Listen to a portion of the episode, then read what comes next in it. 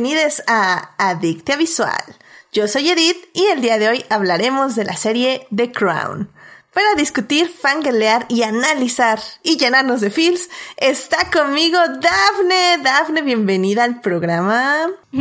Muchas gracias. Como siempre, un gusto estar por acá. Muchas gracias por volverme a invitar. Eso, caray. Sí, sí, Dafne haciendo apariciones a final del año. Eso, eso me gusta. También está aquí con nosotros Melvin. Melvin, ¿cómo estás? Uh, hola.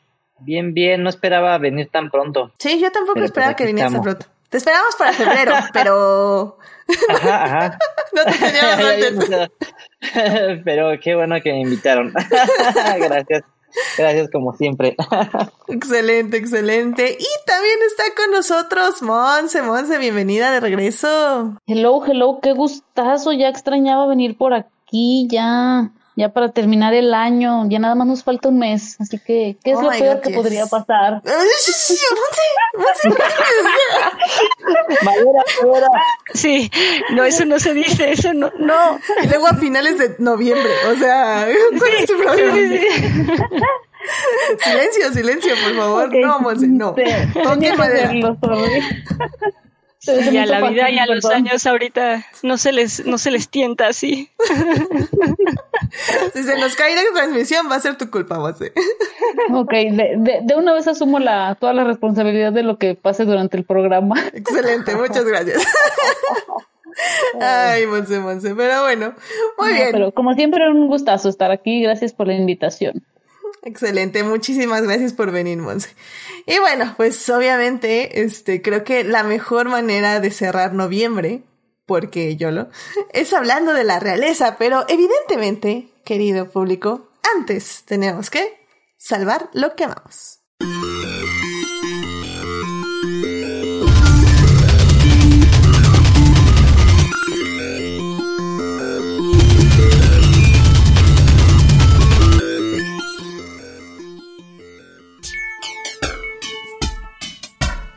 Bien, pues ya estamos aquí para salvar lo que amamos. Dafne, ¿a ti qué te gustaría compartirle a nuestro público? Pues Netflix acaba de subir el concierto que Sean Mendes dio en el Rogers Center en Canadá. Se llama Sean Mendes Live in Concert, concierto en vivo. Eh, todos los fans ya lo vivieron, lo vieron y lo volvieron a ver.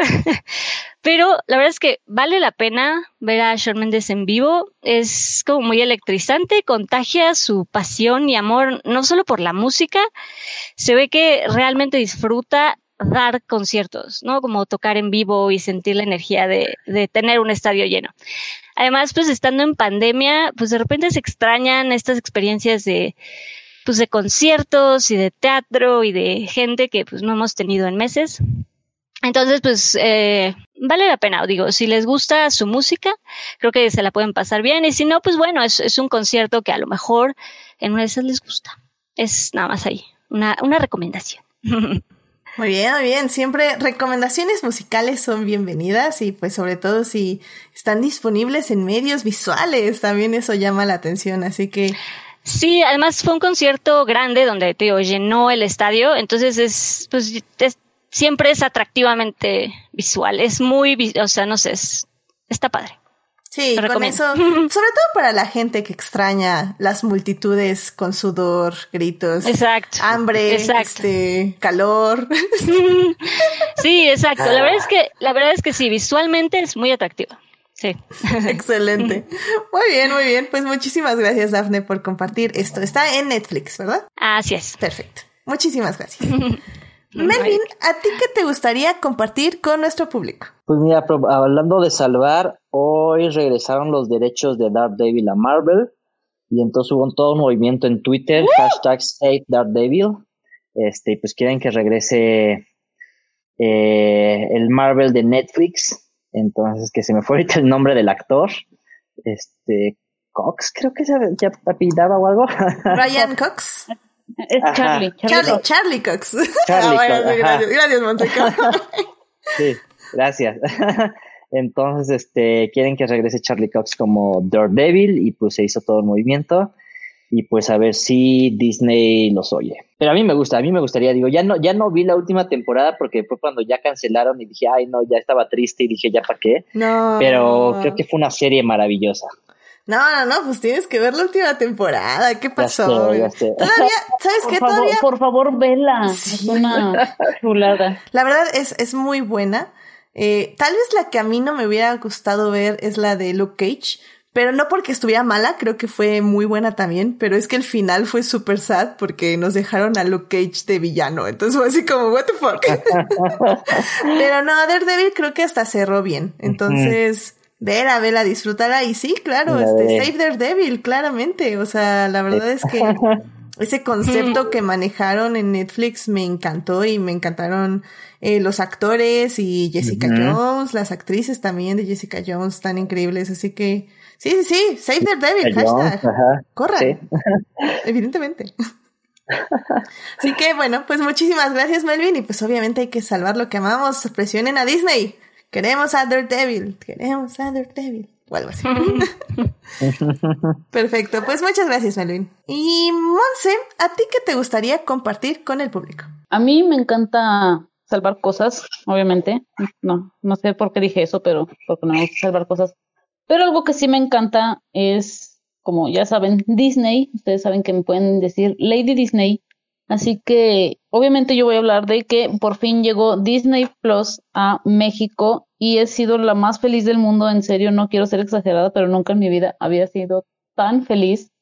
Y esta semana pasada, eh, creo que por ahí se va, para agregar un poquito a recomendaciones musicales con Daphne, se estrenó este, esta versión folklore eh, íntima de, de Ah, Taylor sí. Swift, ¿no? Del, de su álbum que sacó durante cuarentena.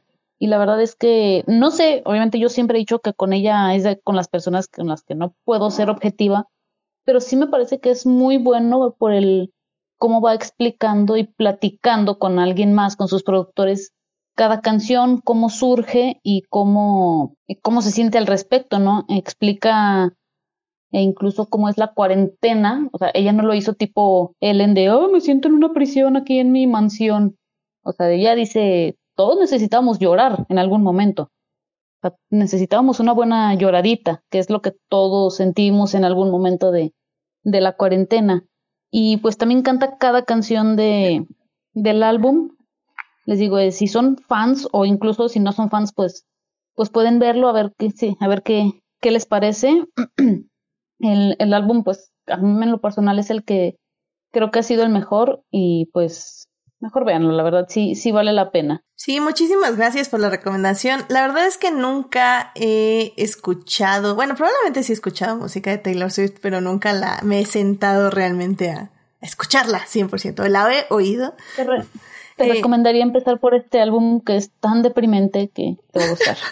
La verdad sí me ha llamado la atención, sobre todo porque mis mu- mutuals en, en Twitter eh, están fascinadas con Taylor Swift, así que yo creo que le voy a dar una chance, la verdad. ¿Para qué? Porque no, no les miento. Sí, realmente sí, sí tengo mucha curiosidad de ver quién es este personaje de Taylor Swift y, y cuál es por, cuál es la razón por la que tantas fanfics usan sus, sus canciones como soundtrack de fondo. Entonces, no, nunca lo he entendido.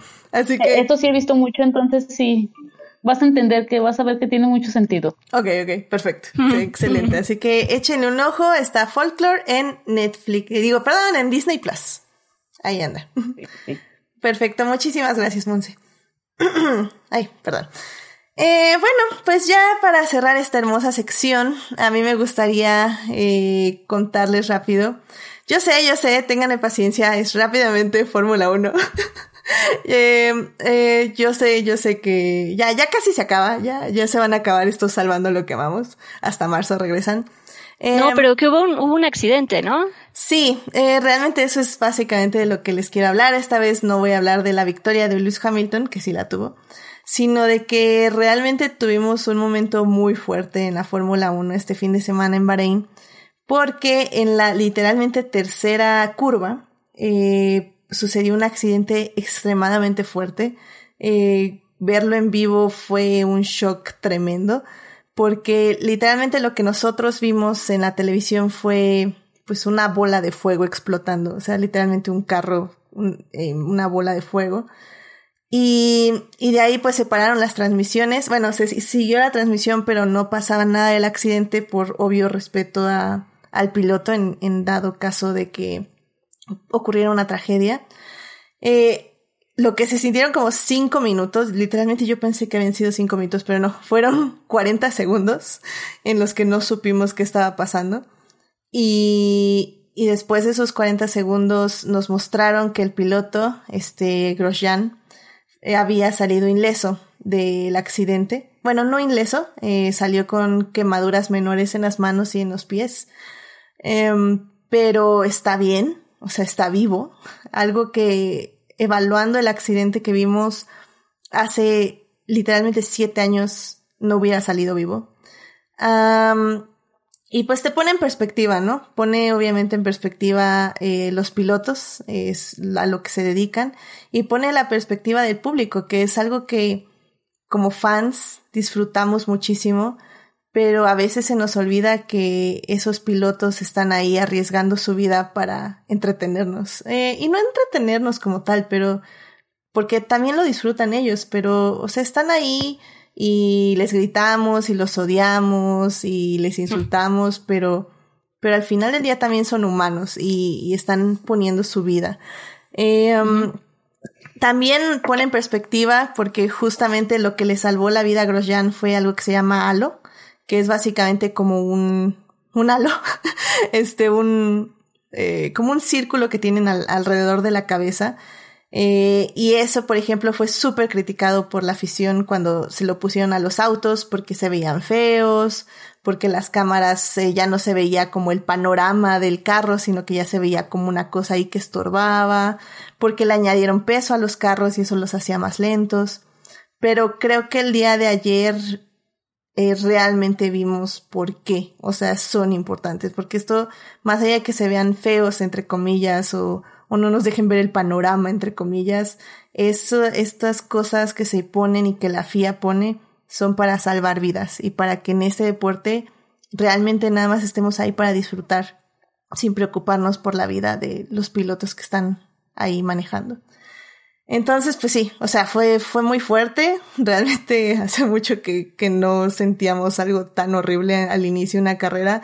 Y pues ver que, que después de algo tan, tan, tan choqueante, los pilotos agarran y se suben a los carros una hora después para hacer de nuevo la carrera, bueno, para iniciar la carrera, porque ni siquiera había iniciado todavía bien, eh, pues es más de admiración. Entonces, pues nada más eso, o sea, quiero, quería compartirles que, que pues eso, que afortunadamente no pasó nada, que el piloto Grosjean, Grosjean está bien, está en el hospital, eh, nada más como en observación por 10 días, y que afortunadamente podemos estar muy felices de que no pasó nada y de que los, los Marshalls, les Marshalls que estuvieron ahí actuaron, sí, tenemos las críticas a les Marshalls que estuvieron ahí, pero lo hicieron lo mejor que pudieron en una situación que hace muchísimo que no veíamos, que era fuego en Fórmula 1, hace años que no hay fuego, o sea, no, eso ya no existía por, por la forma en que están hechos los carros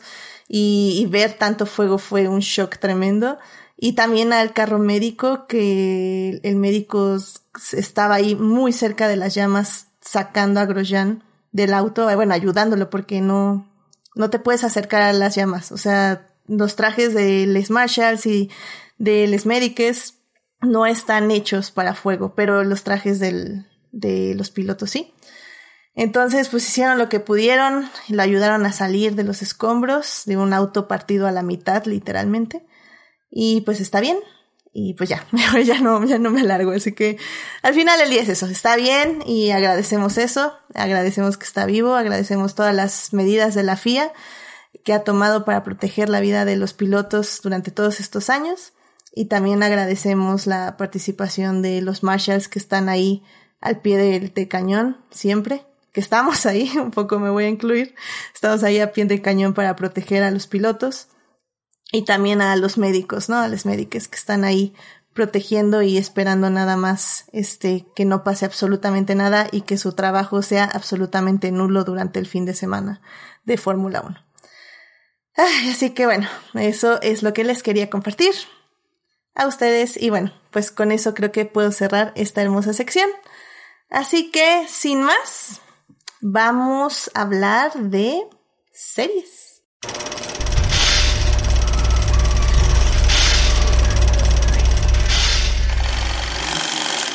Muy bien, pues ya estamos aquí para hablar de series. En esta ocasión vamos a hablar de The Crown, esta serie de Netflix que cuenta la vida de la realeza, en específico de el reinado de Isabel II Elizabeth II. Eh, vamos a tener problemas con los nombres, vamos a estar yendo de inglés a español, así que ténganos paciencia en esa parte. Este, pero bueno, esta serie ya consta de cuatro temporadas de 10 episodios cada una todas las pueden ver en Netflix. En la primera parte vamos a hablar en específico de las primeras tres temporadas, como les vamos a dar una idea de cómo se maneja la serie, cómo tratan los temas y esta decisión de cambio de cast que hacen a la tercera temporada. En la segunda parte les vamos a hablar ya de la cuarta temporada, de lo que pasa y por qué ha tenido al Internet discutiendo ampliamente y hasta ya la misma realeza ya se quejó con los medios de que por qué, por qué los retratan como los retratan. Y en la tercera parte vamos a hablar de esta, eh, de cómo los guiones están divididos entre la realidad y la ficción Vamos a hablar un poco de qué es mejor, si algo que está 100% basado en la realidad o algo que está ficcionado y levemente basado en la realidad. Así que de eso estaremos hablando en la tercera parte. Así que sin más, vamos a la primera parte. It is not a donut hole, but a smaller donut with its own hole. And our donut muy bien, pues ya estamos aquí en la primera parte de este programa para hablar de The Crown, esta serie de Netflix que ya lleva cuatro temporadas, se estrenó en el 2016. Eh, probablemente sí, estoy. Sí, sí, 2016. Se estrenó en noviembre del 2016. Y pues ya cuenta con 40 episodios, 10 episodios por temporada. Y bueno, pues como bien les estaba comentando eh, ahorita en la introducción, eh, la primera temporada inicia en su primer episodio un poco para darnos la idea de, de cómo era la vida de Elizabeth, Isabel II, antes de ser reina, es decir, cuál era la relación con su padre, este, cuáles eran como sus sueños, sus anhelos, la vida con su esposo. De hecho, el primer episodio nos cuentan la boda que tiene con su esposo de Felipe y todos los asuntos políticos que tiene alrededor. Pero pues ya en el segundo episodio, no es spoiler, es historia, este, pues ya la reina Isabel eh, se convierte reina a la muerte de su padre y pues vemos justamente cómo ocurre este shock de transición donde pues básicamente si eres reina, pero a qué costo, ¿no? Que es básicamente a la vida de tu padre o bueno, tu madre en este caso. La serie, creo yo, no tienen que saber absolutamente nada de la realeza británica. o sea, y ahí sí, aquí me ayudarán, este, les invitades porque realmente no, no creo que necesiten saber historia. O sea, creo que en general The Crown sirve como una gran introducción histórica si quieren ustedes investigar más, pero no necesariamente tienen que llegar con un background histórico. No sé qué opinas tú, Daphne. Pues sí, o sea, yo creo que digo, si traes ya algo de background, si ya traes conocimiento de lo histórico, pues puede, puede ayudar. Pero sí, así como indispensable para, para animarte a ver The Crown, no, no, no es. Como dices, creo que sí puede ser una buena introducción.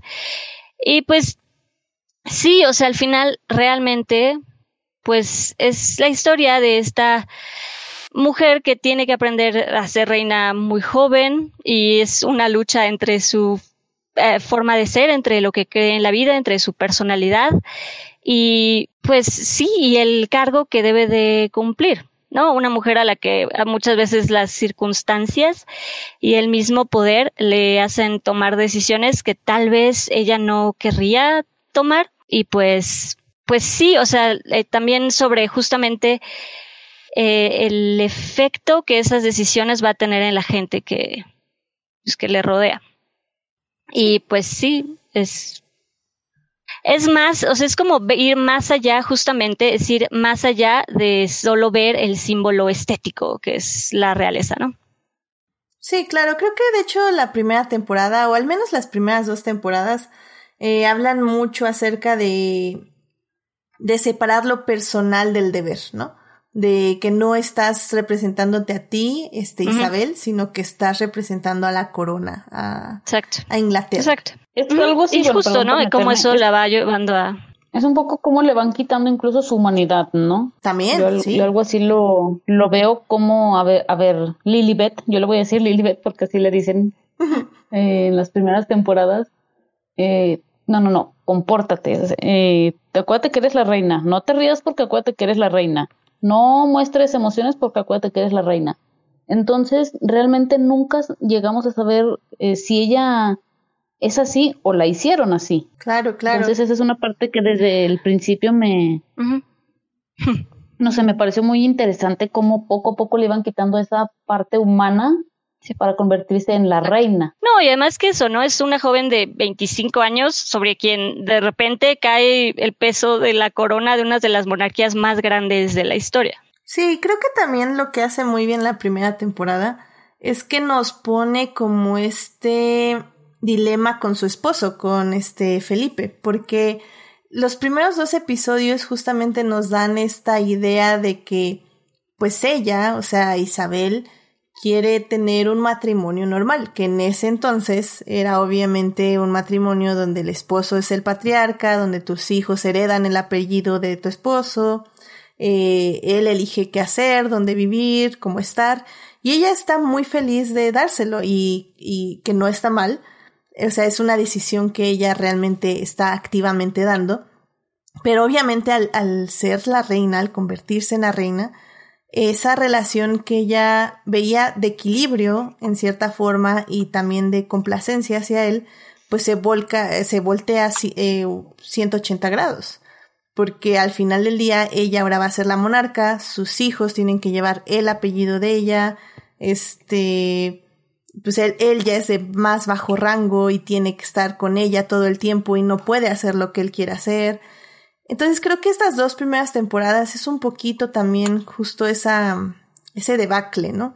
De cómo, cómo tiene que balancear su persona como madre, como esposa y como monarca. Sí, digo, además, digo, rápidamente resaltar la actuación de Claire Foy en estas primeras temporadas, que es, bueno, a mí me parece increíble, porque en sutilezas te dice todo, con miradas, con, con gestos, es, no sé, a mí me parece una gran, gran actuación de, de, de Claire Foy. En, digo, ahorita a la mente, no sé si puedo irme a específicos, pero en la mente, así, ahorita a la mente se me viene la escena, digo, muchas, muchas, pero ahorita una que, que se me vino a la mente es en la escena justamente de su boda con, con Philip.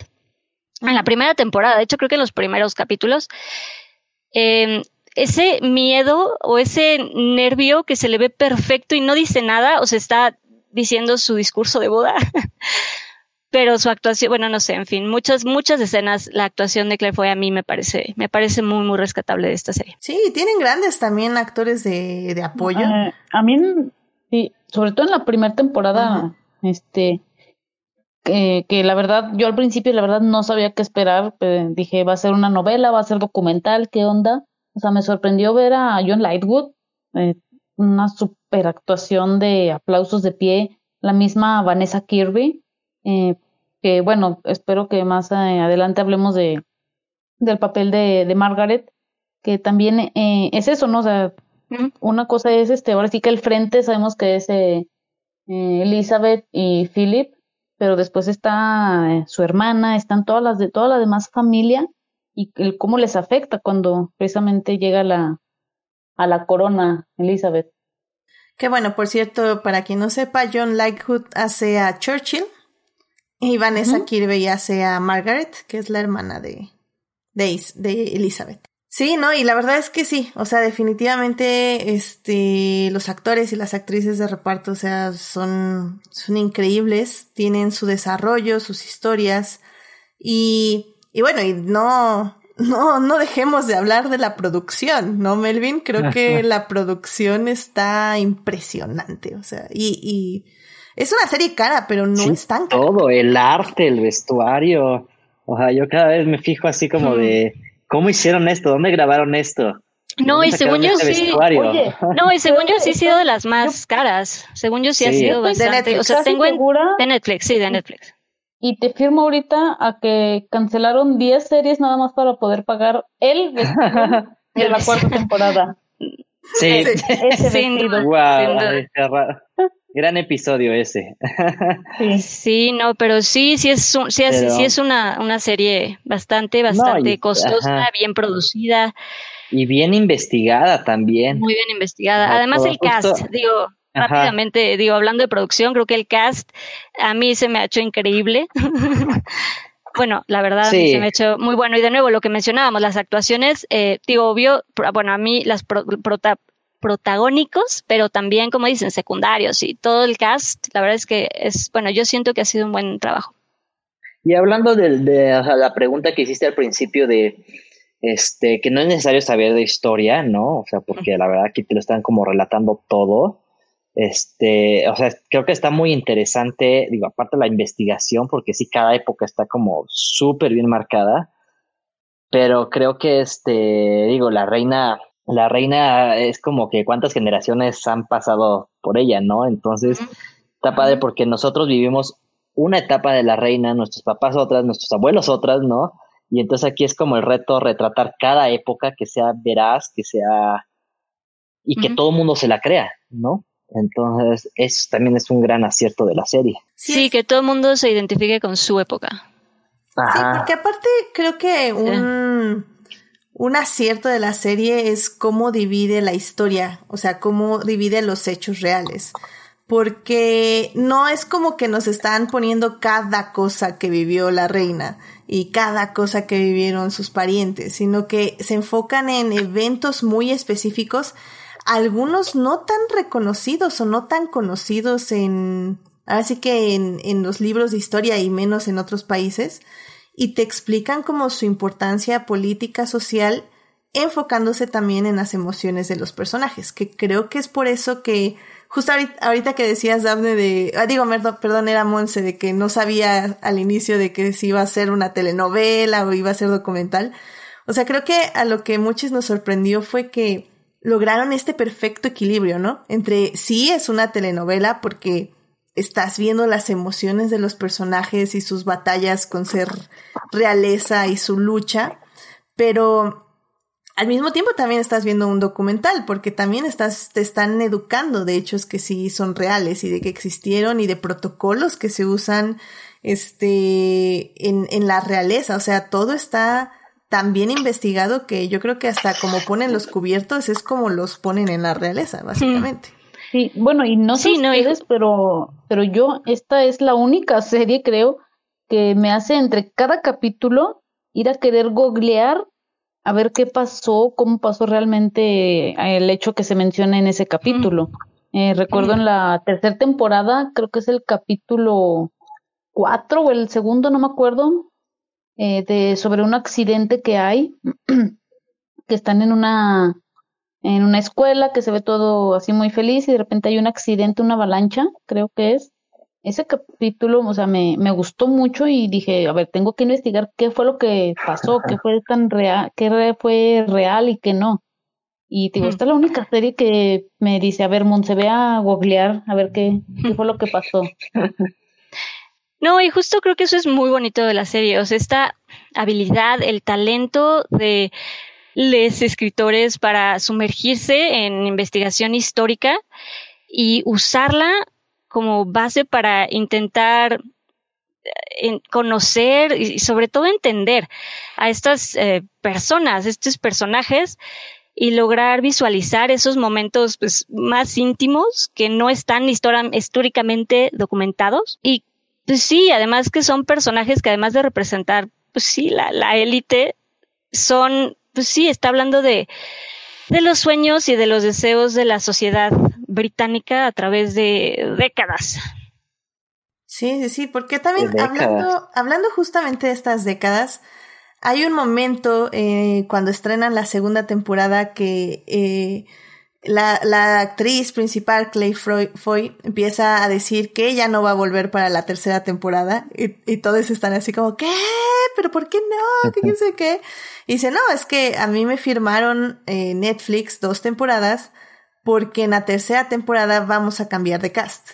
Y porque en lugar de elegir poner maquillaje a las actrices y a los actores para que parezcan más viejos, vamos, lo que vamos a hacer es que va a haber otras personas que van a retratar a la reina y a toda la familia en este, en su edad correcta, eh, pues con actrices y actores que tengan esa edad.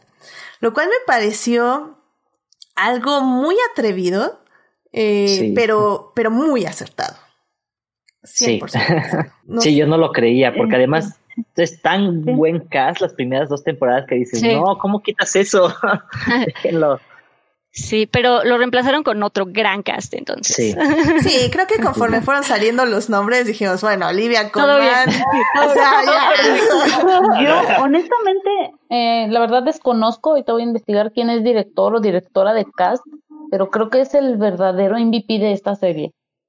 O sea, porque cada personaje cada actor, cada actriz, hasta Árbol 3 está elegido de una manera meticulosa, increíblemente, o sea, e, es la persona encarnada. Sí, no, no, y, y digo, eh, también, también hay que decirlo porque, digo, también hay que hacerle un gran aplauso a, todo a todas las personas que están haciendo eh, Dialect Coach, que están eh, haciendo justo estos acentos, estas formas de hablar, estos manerismos, que obviamente también vienen a investigación de la actuación, pero, pero justamente estaba viendo estas entrevistas eh, que, que explican que las personas de la realeza tienen un acento diferente a todas las personas comunes. Y yo así como, ¿what? Y, y, pues dicen que es que, o sea, obviamente es un círculo tan cerrado y, y solo se ven entre ellos y que nada más conviven entre ellos y que no, pues no tocan el mundo real más que un par de veces, que obviamente su forma de hablar y su forma de expresarse tiende a ser muy vieja. Es una forma de hablar muy vieja y con acentos muy únicos que solo se han preservado eh, debido a justamente este conservadurismo de las generaciones de los círculos sociales. Entonces tuvieron que, que, aprender a hablar de forma diferente todos estos actores y actrices. Y fue así como, ¿what? O sea, me parece como súper increíble. O sea, ahí, ahí es donde realmente se ve el cuidado de la serie que como decimos, no solo es en vestuario y en producción, sino también las actuaciones, los acentos, los manerismos, o sea, como Claire, Foy eh, le tuvo, más bien Olivia Colman tuvo que estudiar a Claire Foy y tuvo que entender cómo ella se expresaba, porque algo que dicen los, el creador de The Crown, que es en este segundo les digo, es este Peter Morgan, eh, lo que dice Peter Morgan es que él no quiere, él que no quería o no quiere que sus actores y actrices imiten a las personas reales. O sea, él, él lo que dice es que él está haciendo una versión de su versión ficticia de la persona real y que igual esto aplica también para el vestuario, porque el vestuario no es que estén tratando de copiar la exacta eh, ropa que utilizaban, por ejemplo, la reina Isabel, sino que están haciendo una versión actualizada sobre cómo vemos la ropa de ese momento. Lo cual me, y con materiales que pueden ser de ahorita, pero que parezcan como los materiales que se usaban hace 50 años.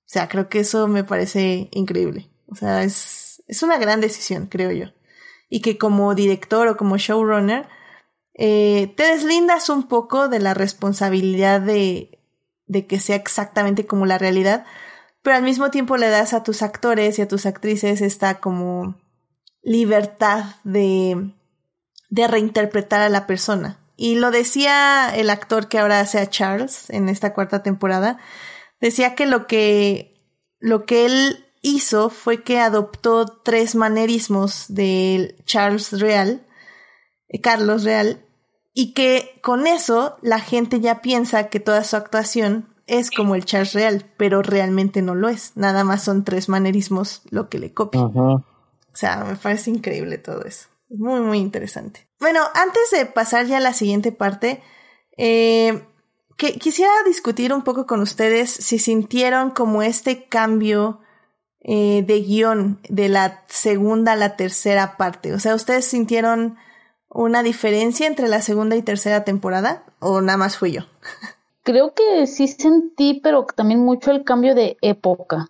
Eh, creo que ya se va notando cada vez más este en la serie eh, cómo va avanzando pues las eras, ¿verdad? Ya más modernos y cómo cada vez eh, la gente los, los va repeliendo más, ¿no? Es así como de, ¿really? O sea, todavía necesitamos una corona y una reina y todo esto. Eh, y creo que eh, también eh, a partir de, de, la, las primeras dos temporadas las siento más enfocadas en, en la reina, en Elizabeth, y ya después las veo más enfocadas en todo lo que la rodea, otros personajes que son pues sus hijos, son, perdón, su hermana, su, incluso su mamá, todos estos personajes en la última temporada vemos mucho de, de la primer ministra. Eh, sí creo que ya se hace como una serie más, no sé cómo decirlo, universal, porque ya vemos a más personajes cuando las dos primeras temporadas básicamente recaía todo sobre, sobre Claire Foy. Melvin, ¿ibas a comentar algo más? Sí, ajá, e, eso prácticamente es como que en la tercera ya sentí como más protagonismo a los demás, ¿no? Con un poco más de peso.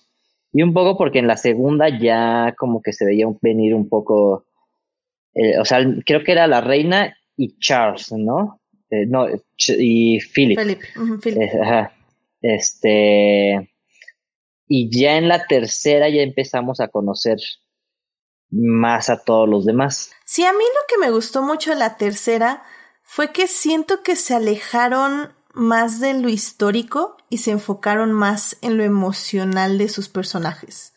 O sea, siento que, o sea, obviamente tenemos eventos históricos, pero sentí yo que en la tercera temporada, y tengo que decir que es mi favorita, eh, el, el, el evento histórico era una excusa para explorar algún dilema existencial de, de, cualquier personaje, que efectivamente ya no solo era la reina, sino que podía ser o su hermana, o su esposo, sus hijos. Y, creo que se siente más balance, ¿no? Sí, creo que hubo más balance. Porque o sea, sigue existiendo las dos cosas, pero ahora ya tiene una justificación, ¿no? Sí, yo me quedo con ese hermoso episodio de, de Philip, de Felipe. Uf, lo iba a mencionar. Sí, es que es buenísimo, porque eh, para quien no lo haya visto, utilizan la excusa del hombre, de la llegada del hombre a la luna. Este, y justamente los astronautas van a Buckingham, Buckingham Palace y visitan a la reina.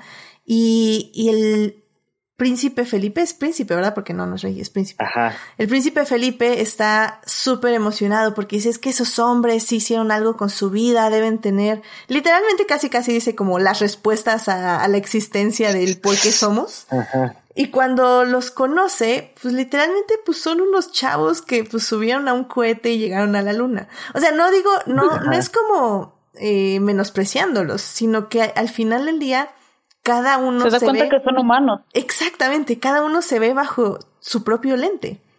Entonces, pues ellos piensan que lo que hicieron no está tan padre, pero ser eh, este príncipe y vivir en un palacio, wow, eso debe estar padrísimo, usted se la debe pasar bien padre aquí. Y Felipe así como, pues no. y, y es esta idea de este miedo existencial que de repente él se encuentra de que no sabe quién es y lo va a desahogar luego ya con unos padres que bueno hay, hay otra trama ahí abajo pero pero me encantó cómo usaron todo este evento histórico justo nada más para decirnos también estas pobres personas reales que viven en castillos tienen miedos existenciales y yo dije wow qué padre sí sí sí wow lo hicieron muy sí bien. es y es que justo es eso, es humanizarlos también, es también tratar de ver un poco más allá de la figura que, ¿no? De que lo que representan. Y creo que lo hizo muy bien, o sea, perfectamente este trabajo. perdón. Habían hecho perfectamente ese trabajo de humanizarlos y que sintiéramos empatía por ellos durante este, por ellos durante tres temporadas hasta que llegó la cuarta y volvieron los valores con los que nos educaron. Exactamente, José, qué gran introducción para nuestra segunda parte, porque efectivamente tres primeras temporadas, amor por los reales, por digo por la realeza y por por todo lo que representa. Eh, que no, sí van teniendo sus cosas también, o sea, sí, sí, sí, te van humanizando. Un poco de empatía, un poco de empatía, lástima, ay, pobrecito. pero, se va oscureciendo. Yo, sí siento que se va oscureciendo esa, esa empatía, sí se va empañando conforme pasan las temporadas. Bueno, a mí sí me, yo sí, sí se va sintiendo esa, esa nubecita pero está bien, que porque no son como, ajá, pero no son como nada más villanos, villanos, ¿no? Es como, es como los queremos y luego, ajá, y son humanos, y al final son humanos. Claro, ajá. Pero la idea es que nos rompan el corazón. Exacto. que no sean villanos. Sí, que o nos sea, decepcionen. Porque hasta tienes ese capítulo de la reina que no puede llorar y no puede sentir nada por los niños y dices, ay, qué maldita, pero al mismo tiempo dices, ay, pero pobrecita, es que eso la educaron. pero no, ya esta cuarta temporada es como, ah, regresa el fucking abrazo, maldita sea. pero bueno, pues bueno, excelente, excelente paso. Eh, a la, a la cuarta temporada, digo, a la, sí, a hablar de la cuarta temporada en la segunda parte de este programa, así que vámonos para allá. Muy bien, pues ya estamos aquí en la segunda parte para hablar de la cuarta temporada de Crown. En la primera parte estuvimos hablando de las terceras temporadas, de, de las tres primeras temporadas y de pues todo lo que implicaba la serie en cuanto a desarrollo de personajes, a, a los guiones y obviamente a la producción. En esta parte, pues obviamente ya nos enfocaremos en la cuarta temporada, que es la que se estrenó hace un par de semanas en Netflix. Eh, recalcar que las cuatro temporadas de 10 episodios cada una las pueden ver en Netflix desde ahorita mismo. Eh, bueno, no ahorita mismo, terminen de escuchar el podcast y luego van a ver Netflix y las temporadas. Pero bueno, Obviamente vamos ya a concentrarnos en la cuarta temporada. La cuarta temporada, a mi parecer, ahorita que estábamos hablando de esta tercera temporada como súper existencialista y muy bien balanceada, yo siento que la cuarta temporada ya regresa de nuevo a hablarnos un poquito más de historia, a favorecer más los hechos históricos que el desarrollo del personaje, lo cual no está mal. Realmente esto sucede porque se introducen dos nuevos personajes que es Margaret Thatcher, interpretada por Gillian Anderson, y Diana Spencer, interpretada por Emma Corrin. Y bueno, o sea. Grandes, grandes personajes. Vaya, vaya par de personajes. Y de, una vez voy a decir que creo que desde la temporada pasada, cuando se anunció que ya iban a estar estos dos personajes, había mucho morbo, creo que es la palabra, eh, por verlas.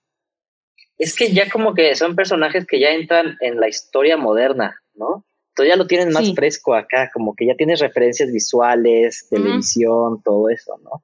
Y lo tienen que cuidar más por lo mismo, justamente. Ajá. De hecho, me llamó muchísimo la atención porque hay un podcast eh, de Crown, de Official Podcast, este, donde justamente eh, están, de hecho, sigue saliendo, todavía no terminan de analizar este, los últimos episodios. Eh, y están haciendo entrevistas con los productores, con el showrunner, con algunos de los actores, algunas de las actrices. Y justamente hay una parte donde el, el showrunner habla de que tuvieron que cambiar a su equipo de investigación y de escritores y escritoras. Porque querían tener gente que no estuviera invertida emocionalmente con la figura de la princesa Diana, lo cual me pareció súper interesante. O sea, ellos realmente lo que querían eran miradas objetivas que no hubieran estado ahí viviendo esta emoción colectiva de pérdida. Entonces, eso, eso fue así como, wow. o sea, está cañón. O sea, sí querían realmente ser lo más objetivos, pero al mismo tiempo, más bien, no, no objetivos, yo creo que más querían ser fieles a la persona, lo más fieles que se pudiera a la persona y no tanto a la idea que se tiene de la persona, de la princesa Diana. Y bueno, o sea, hablando igual de actuaciones, este, estaba hace ratito eh, diciendo justo Arce, que está en el chat, hola Arce, estaba diciéndonos que pues justamente Gillian Anderson da miedo. Y sí, es que la, su interpretación como Margaret Thatcher... Eh, Lo hace muy bien. La hace increíble. Estaba viendo diversas entrevistas con ella. Y, y, bueno, y con el showrunner. Y justamente dice que Gillian Anderson tiene un método de actuación. Eh, más bien es una actriz de método. Entonces eh, hizo una amplia investigación muchísimos meses antes de entrar eh, cómo camina, cómo se encorva, cómo habla. Todo eso es de ella. Dice que es una actriz súper dedicada, que cada vez que le decían, oye, ¿qué toma crees que funcione más de aquí? Él le decía, ah, la toma 6 hice esto y esto y eso, y en la siguiente toma, en la toma 7 hice esto y esto y esto. O sea que fue, fue una persona que les ayudó muchísimo a nivel de investigación también de la misma Margaret Thatcher. Y pues se nota, o sea, se nota 100% en la pantalla que, que es, es, es un personaje horrible interpretada por una gran actriz. que, ajá, ajá. sí tiene que ¿La amas o la odias? No, y yo quiero empezar diciendo que la Margaret Thatcher de Gillian Anderson sí le parte la madre a la de Meryl Streep, la verdad, perdón, pero ya. Sí, por sí, sí, sí. De lejos, o sea, y hacía mano limpia. Eh, no, sí, la verdad yo me emocioné mucho cuando la, la anunciaron. Eh, yo he dicho muchas veces que X-Files fue de, si no es la primera serie que vi, fue de las primeritas series que vi, entonces estoy súper fan de ella, pero honestamente sí temía yo ver a, a Gillian Anderson y no tanto Margaret Thatcher. Y cuando la vi, cuando la vi en la serie, la verdad me llevó una sorpresa porque no es para nada Gillian Anderson, es Margaret Thatcher. O sea, yo también puse a ver así como videos de ella y dije, es que es ella, o sea, que, ¿con quién hiciste pacto? Porque eres ella. Y creo que la serie hace un gran trabajo retratando como todas sus facetas. Creo que yo me quedo mucho con ese episodio donde su hijo Nini horrible, este, ¿cómo se llama? Este Junior, se pierde en Dakar. Eh, que si quieren saber qué es Dakar, vayan al episodio donde hablamos de Fernando Alonso. Ahorita les digo el nombre, el número, pero, pero bueno, se pierde en la carrera de Dakar. Y y justamente tiene este momento donde se olvida de ser primera ministra y se concentra 100% en ser madre que perdió a su hijo.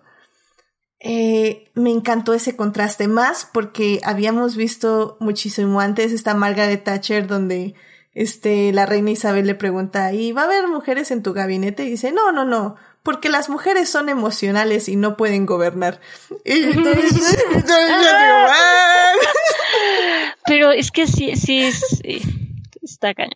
Es un personaje bastante fuerte de interpretar. está genial, Pero lo hace muy bien. La verdad es que sí, sí lo hace muy bien. No sé si recuerdes, Edith, eh, que hablábamos de, hablábamos un poco de Thatcher en el capítulo de, de Watchmen. ¿Fue de Watchmen o de cuál fue? No me acuerdo, perdón. Mm. De que se había, no, fue en el de B de Venganza y fue en ese. Ah, sí, sí, sí, inspirado en lo que fue la Inglaterra de Margaret Thatcher. Precisamente por todo esto que hizo y como todo lo que, todos sus comportamientos, lo que decía. Y la verdad, este, tal vez lo tenía muy fresco que dije, ah, no más, sí es cierto. O sea, y sí veía así como que todo eso reflejado. Sí, sí, sí, completamente de acuerdo. Y, ah, por cierto, este, en el chat, Julián García, hola Julián, nos está diciendo que el episodio de Fernando Alonso fue el episodio 44 de Adictia Visual, donde les explicamos todo sobre el Dakar y otras cosas más de la serie y del automovilismo. Así que pásenle por allá, si gustan escucharlo. Pero bueno, eh, sí, o sea, es completamente de acuerdo. Y bueno, obviamente tampoco podemos omitir justamente, y, y quería ya pasarme al personaje de Diana Spencer, la princesa Diana, porque, bueno, obviamente la actuación de Emma es increíble, pero no sé cuántas personas sabían del pasado de, Diana y de todas las dificultades que tuvo. Yo, de hecho, eh, justo antes de ver la serie, de, de, que saliera la serie, ya me estaba escuchando un podcast sobre la vida de Diana basada pues en los múltiples libros que se han publicado de ella, de testimonios eh, no solo de gente que la conocía, sino este libro de Diana in Her Own Words, que de hecho este documental basada en esas entrevistas lo pueden ver ahorita ya en Disney Plus. Hoy está por último día en Netflix, pero yo creo que ya no la vieron porque son las 10:30 de la noche. Entonces búsquenla en Disney Plus este documental que está basado en unas entrevistas que se le hicieron en secreto, donde ella básicamente relató lo que fue su niñez, su adolescencia y que se y y cómo vivió su, o bueno, cómo estaba viviendo en ese entonces su matrimonio o su no matrimonio con Charles. Y, y creo que muy poca gente, o sea, yo al menos yo no sabía nada. La verdad es que la muerte de la princesa Diana para mí no fue un punto culmen de mi niñez porque no, siento que no, no lo recuerdo, o sea, no recuerdo haber como sentido ese momento, pero obviamente la princesa creció en, en, mi cabeza y creo que en la cabeza de todos quienes estamos aquí. Y yo no sabía nada de la bulimia, yo no sabía nada de sus intentos de suicidio. O sea, fueron cosas que dije, Dios, ¿esto lo van a poner en The Crown? ¿En serio? O sea, dije, no, no creo que lo pongan. Y a la chucha que con content warning, este, hay, hay bulimia y yo, ¡ah! Se lo van a poner. No, y digo, y aprovechando, sí, si pueden, sí, yo también tuve oportunidad de ver el documental y la verdad sí hay algo de estarle escuchando a ella respondiendo y contando todo como literal en su voz y eh, tiene algo, o sea, sí vale la pena. Si les gusta The Crown y si se, es, algo que les interesa, sí, la verdad es que sí, sí vale la pena verlo también. Sí, sí, sí. Disney Plus, Diana in Her Own Words. Y, bueno. Eh, Edith, ¿nos podrías también, es que ya me interesó pasar eso que dices que escuchaste, los podcasts, no sé qué dices. Claro, claro, eh, los podcasts se los pongo ahí en la página, pero eh, los dos podcasts que escuché acerca de esto, uno pues ya les dije es, es que estoy haciendo tiempo en lo que se abren los podcasts de mi iPad, pero esto no funciona. Este es obviamente el podcast de Netflix oficial de The Crown, que es este The Crown, The Official Podcast. Y también donde yo escuché son seis programas acerca de la vida de Diana. Eh, están increíbles, se hicieron una muy buena investigación. Un, una de las personas que, que está ahí de co-host eh, se llama You're, You Are Wrong About.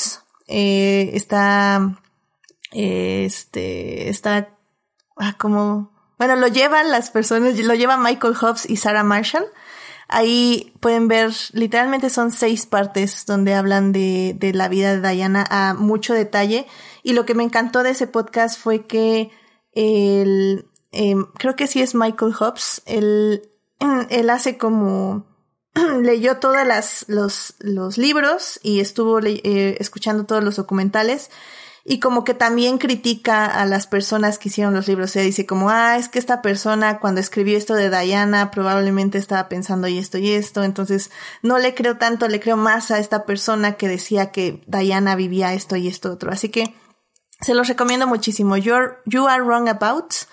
Eh, y son los episodios que hablan de Diana, dice Princess Diana, parts 1, 2, 3, 4 y 5. Entonces, iban a sacar un sexto donde van a hablar de las diferencias entre la serie y lo que pasó realmente. Por cierto, Eduardo Mateo en el chat nos dice que, fun fact, Emma Corin, quien interpreta a Diane Spencer, solo iba a apoyar en la lectura de guion, pero no estaba pensada para interpretar a Diana.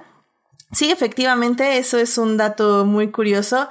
Eh, su agente eh, le dijo que que fuera como preparada para, para hacer una audición, pero que no era una audición. Eh, lo curioso es que ella eh, dice que, que su mamá se parecía mucho a la princesa Diana.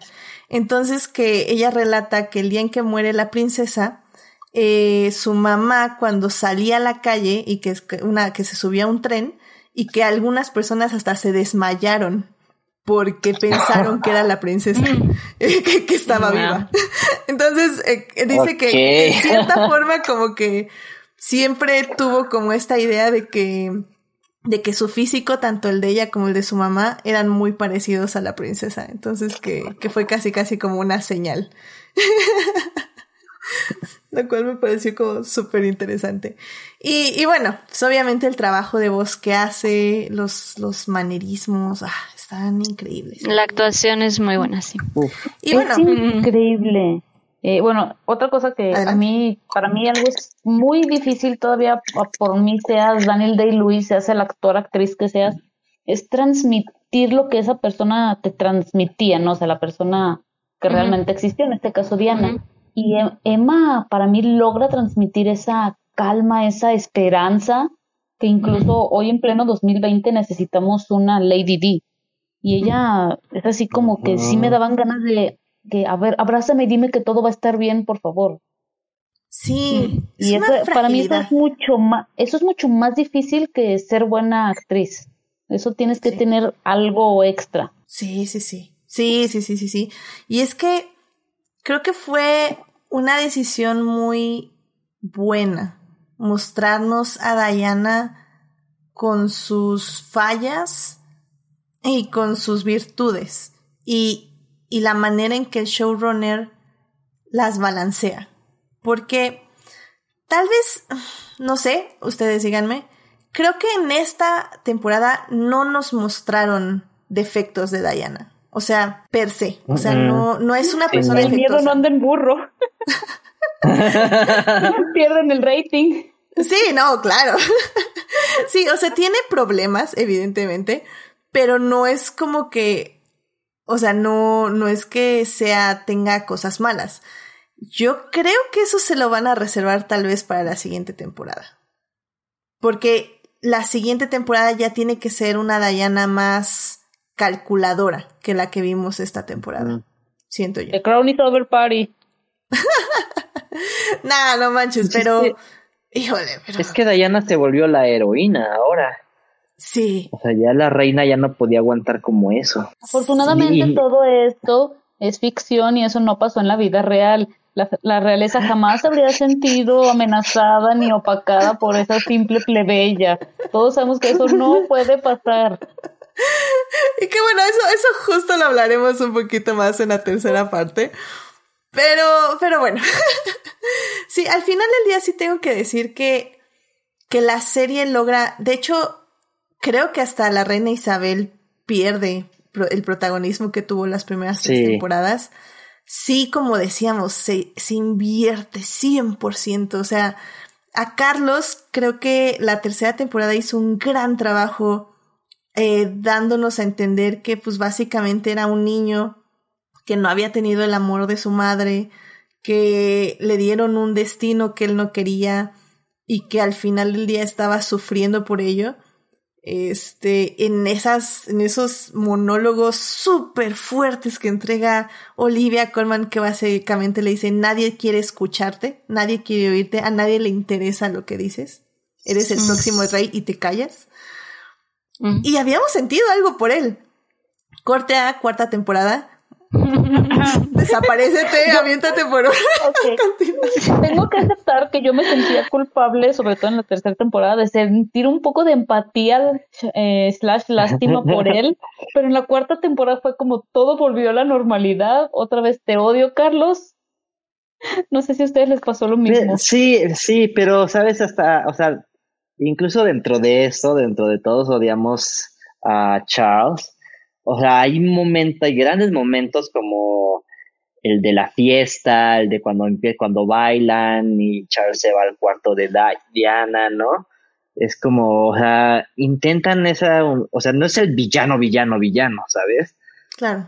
Y esos momentos son como los, los, como los mejores, ¿no? O sea, no sé, está súper, o sea, como telenovela está guau, y creo que hablaremos después de eso, pero saben dónde colocar así como, dónde, dónde, dónde abrir la llaga, dónde picarla, dónde, dónde no, dónde darte un descanso.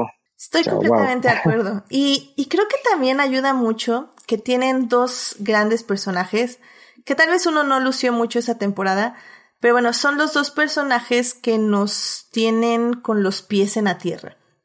Y hablo un poco de la princesa Ana y obviamente de la hermana de la reina, este, la princesa mm. Margaret interpretada por Elena Bonham Carter, que, que tienen como los momentos más humanos de la serie, que están alejados tal vez del drama, pero más cerca como de las injusticias, ¿no? De, de, la vida de la realeza. Y creo que tú, Monse, querías hablar algo acerca, ¿no? De esto. Eh, ¿Qué, perdón? De, de la princesa Margaret y de todo sí, su eh, a mí me parece eh, un personaje que, o sea, bueno, todos son históricos eh, increíbles y les podrías dar a cada uno un spin-off, pero creo que ella es mi favorita, no sé si es por las grandiosas actuaciones tanto de Vanessa Kirby como de, de Helena Bonham Carter, pero todo lo que ha vivido, todo lo que le ha pasado desde tener que vivir a la sombra de su hermana, pues básicamente toda su vida, el tener que adaptarse, tener que vivir las consecuencias de algo que,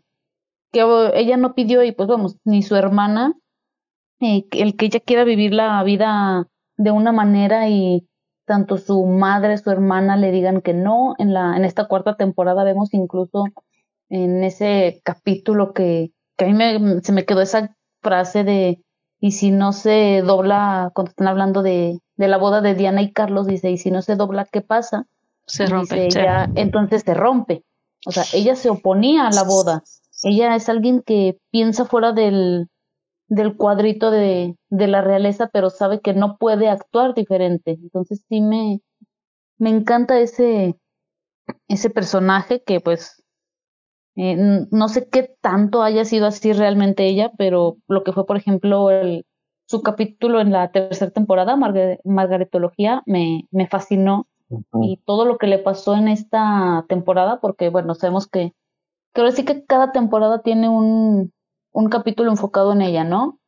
Creo que este es eh, Pagan, algo así, no me acuerdo. Eh, también fue buenísimo, es en el que va con, con la loquera, ¿no? Como les decían en aquellos Ajá. tiempos, terapeuta, y que también descubrimos un, un secreto muy bien guardado, oscuro de la, de la realeza que sabemos que, que ya vimos que sí, que sí fue real. Me parece que el episodio debe ser el 7, que es de Hereditary Principle.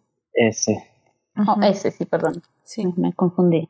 Sí, no. Es que este, esta temporada ya como que fue, o sea, creo que está súper bien pensado. Todas las temporadas ya saben como hacia dónde van, o sea, yo sí creo que la última temporada se va a morir la reina o algo así.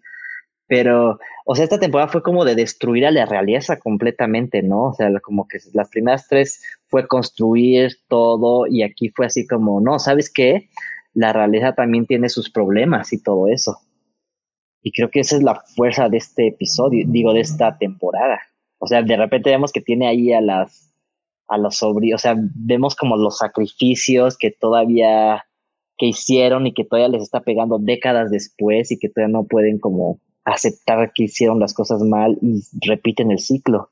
Sí. Perdón, pero quiero, no sé si se vaya a enojar Edith y tal vez ya no, no me vuelva a, a, hablar nunca más para venir a su programa, pero yo por ahí leí una, una comparación de que toda, todo lo que pasa en el primer capítulo de la decisión de, de cuando abdica es básicamente el palpatín de, de Crown, porque sus consecuencias siguen hasta después de no sé cuánto, de alguna extraña manera.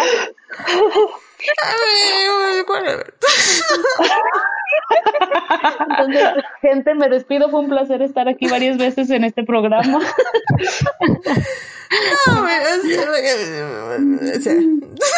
pero, sí, me, sí me dio risa por, porque dije, ay, este sí tiene poquito sentido después de lo que pasó en La Innombrable, uh -huh. ¿no? De, este, sí, porque siempre de alguna manera todo regresa a esa persona. Sí, que creo que es algo que, que remarca el, eh, Felipe, ¿no? Cuando Diana le dice como, no, es que ya, o sea, ya me quiero divorciar y tu, tu familia no me apoya y nadie me apoya aquí. Y, y, y literalmente le dice primero al, al pobre, este, paje de cámaras, de, largo de aquí. Y, así como, ¡Ah! y le dice, mira, o sea, esto no es acerca de ti, niña es acerca de ella, de la reina. Todos giramos alrededor de la reina, todos somos este, sus sirvientes, estamos aquí para servirla, para ayudarla, para apoyarla. Que es algo que también le dice la reina a Carlos. O sea, le dice es que tú estás aquí por, eres un símbolo, no eres tú, no son tus necesidades. Y Y creo que también es algo que este Peter Morgan, este, el showrunner, eh, deja como muy claro en, en las entrevistas. O sea que, que sí puede estar girando alrededor de otros personajes y sí puede haber episodios que se dediquen a otros personajes, pero que al final el día siempre va a regresar a la corona, a quien porta la corona. Porque no, él no se quiere desviar tanto de ahí y al mismo tiempo porque sabe que todos giran eh, todas las personas giran alrededor de ella, ¿no? Y creo que eso es como súper importante porque te habla de un showrunner que sí tiene un enfoque de qué quiere contar y que sabes que no se va a perder en, en, tanta historia y tantos hechos, ¿no? Sí, definitivamente, está como súper claro todo. Pues no sé si quieran discutir algo más que les haya dado, que les haya interesado de esta cuarta temporada. A mí un episodio que me gustó y que no habíamos visto eh, creo que ninguna de las temporadas fue el episodio donde entra el, el hombre a las habitaciones de, de, la reina y creo que es el primer episodio donde vemos el Londres real. Entonces eso se me hizo como muy interesante porque de repente sí es The Crown, The Crown y es como mm. castillos y todo bonito y, y Londres es como este esta pequeña burbuja donde la realeza vive y todo es, o sea, y el drama nada más es interno.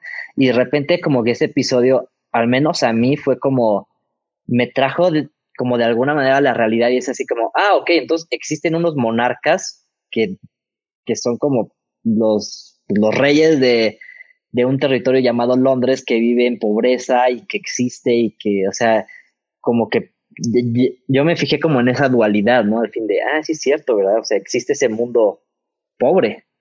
Que también ese episodio, que es el episodio 5, llamado Mike Flanagan, este, también está este discurso de Margaret Thatcher, ¿no? De los pobres son pobres porque quieren. Entonces, o sea, eso contrastado contra el Londres real está súper fuerte. O sea, sí, estoy de acuerdo. Creo que en estas cuatro temporadas nunca habíamos visto gente real. Hemos salido del palacio. Exacto. Pero que creo que justamente es eso, ¿no? Un poco también el tema de la serie, como al final viven en una burbuja donde ellos viven, pues sí, en su mundo, cuidados con guantes, en, y afuera hay toda una, una realidad. Y creo que sí se toca, digo, no, no en esa misma manera de como cuando vemos a este hombre, pero pero creo que sí se, sí se llega a, sentir de repente esa, pues sí, ese están aislados y ellos viven en su, pues sí, en su burbuja, en su palacio literalmente. Es que se siente cuando se rompe. Creo que la forma más visceral fue justo este personaje con este intruso que entra a los, al cuarto de la reina. Pero también se siente, y creo que esa es la razón. Bueno, no, no creo. Sé que esa es la razón por la que la princesa Diana es tan amada porque ella también lo rompía. O sea, tenemos en este momento esa escena con el niño en el hospital, donde le dicen, ¿va a usar guantes? O que. Ah, bueno, no, perdón, eso me estoy yendo en otra. Bueno, el chiste es que. Pero sí, es. O sea, si es como, no, no lo puedes abrazar, este, y ella lo abraza. Entonces, ah. Uf, qué episodio también. Y creo que también se contrasta con. Creo que sí es en ese mismo episodio eh, se contrasta que, que la reina y el príncipe Felipe tienen que salir a saludar gente y como todos eh, se ponen los guantes antes de ir a saludar a las personas. Es como, guau. Está súper cañón y es, protocolo. O sea, al final del día es un protocolo de no puedes este, tocar a los, a la realeza, no la puedes tocar. Pero pues sí, en ese contexto y con ese paralelo, pues se siente horrible. Es fuerte. Es la aristocracia, ¿no? Mm, muy cañón. ¿Alguien tiene algún otro momento que quiera mencionar? Eh, sí, yo, Eh, tomando un poquito a eso, es este, me, me daba hasta como risa esa, eh, hasta parecía, bueno, era envidia, ¿no? Que, que le tenían a Diana precisamente por esa empatía que lograba con la gente y cómo conectaban, que pues al final alerta spoiler, ¿verdad? Eh, pero también algo que me gustó ver, porque la verdad yo voy a admitirlo, lo me conozco de esa historia poquito nada más por ser troll de cada que juega México Argentina, que es lo de las Islas Malvinas. Eh, y creo que es algo que, una historia muy interesante de la que ya, ya quería ver algo, la verdad. Y digo, yo nada más sabía porque cuando jugaba México-Argentina, así como de, cállate, maldito mesero, cállate tú. Así como, acá, las Islas Malvinas. Entonces, eh, sí, eh, yo la verdad, no sé, yo me siento como más hasta, hasta inteligente, ¿no? Cuando por fin sé de qué hablan en algún capítulo, porque, pues, yo insisto, esta, esta serie, cada capítulo es una lección de historia y con ese fue así como de, ah, ahí sí sé de qué están hablando, malditos Monse 1, Netflix 18. ya sé, a mí me pasó que sí sabía, o sea, sabía algo, pero luego a veces no sé si ese es el evento o es otro evento, o sea, como que digo, es que yo creo que debe ser algo más reciente. Y luego ah, no, no, sí, sí es lo importante que sucedió hace 30 años. O sea, no sé. Luego sí las, las fechas están como súper raras. Y, pero bueno, sí, ese, eso fue, ese capítulo fue interesante. Sobre todo porque justo fue el capítulo de eh, la humanidad eh, de madre de Margaret Thatcher, ¿no? Que creo que también resaltó esa parte. Sí. Eh, Dafne, ¿tú querías mencionar algún momento? Este, no, creo que, pues, como ya se ha mencionado, o sea, creo que el haber agregado, el haber traído ya, eh, haber presentado ya al personaje de, de Diana Spencer, pues sí, justamente rompió esta, justamente entró para romper, pues, esta burbuja en la que se estaba y a traer un poco de, de realidad a, a la mesa. Sí, y Lo digo, cual y- está, está muy bien retratado, está, está bien planteado. Y hablando de eso, justo Melvin nos dice en el chat. Melvin, ¿qué haces en el chat? Ah, es que está, está hablando con Eduardo.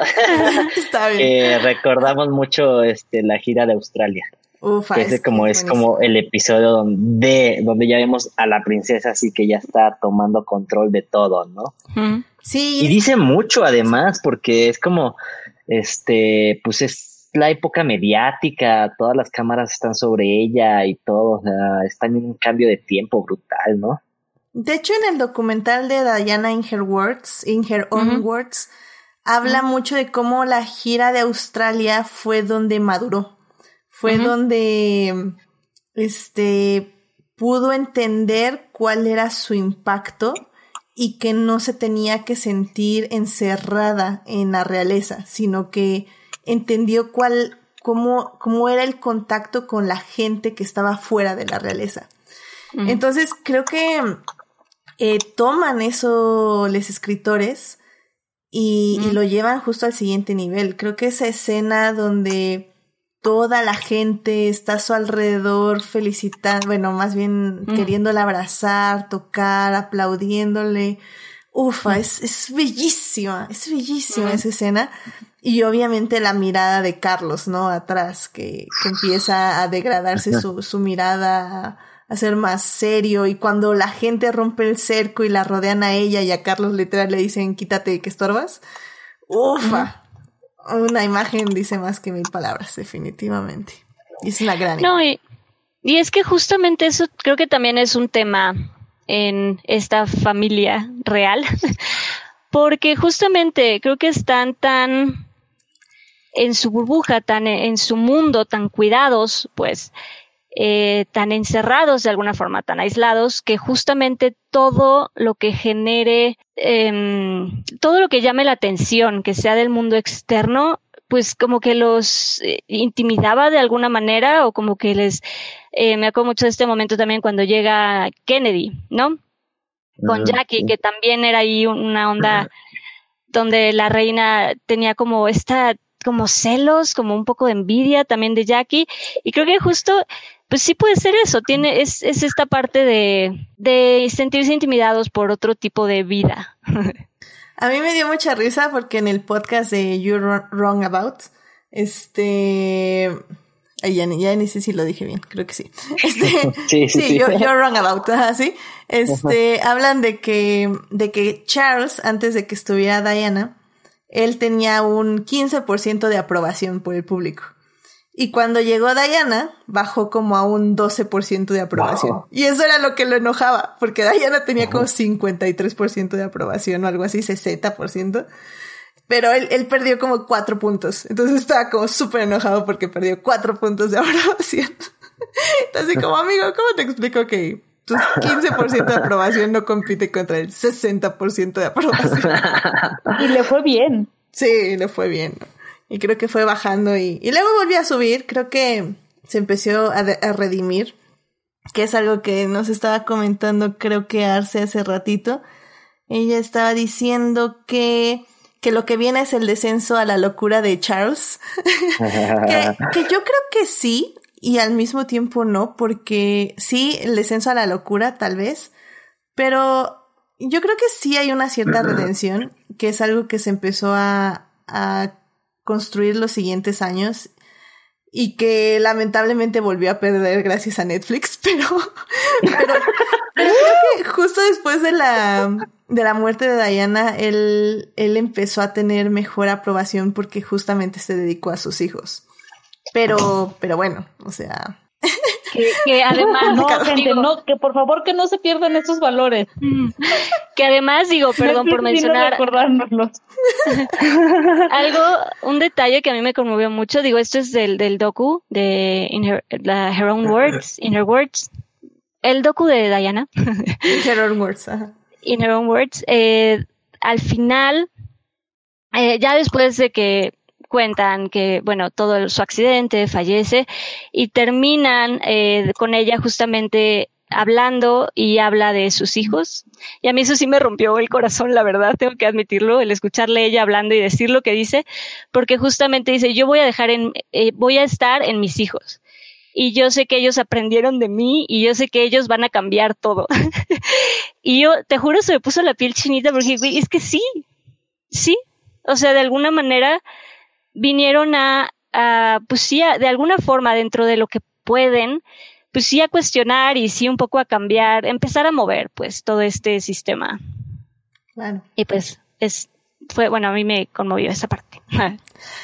Y digo, creo que es, es un gran momento para ya movernos a la tercera parte y justamente empezar a distinguir esto de la realidad y la ficción en la serie. Así que, eh, No. ¿todavía podemos concluir? ¿O, o qué, eh, ¿Quieres algo más, Melvin?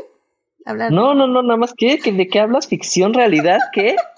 ¿Es un documental? ¿Qué? Excuse me. ¿Estás diciendo que no fue así?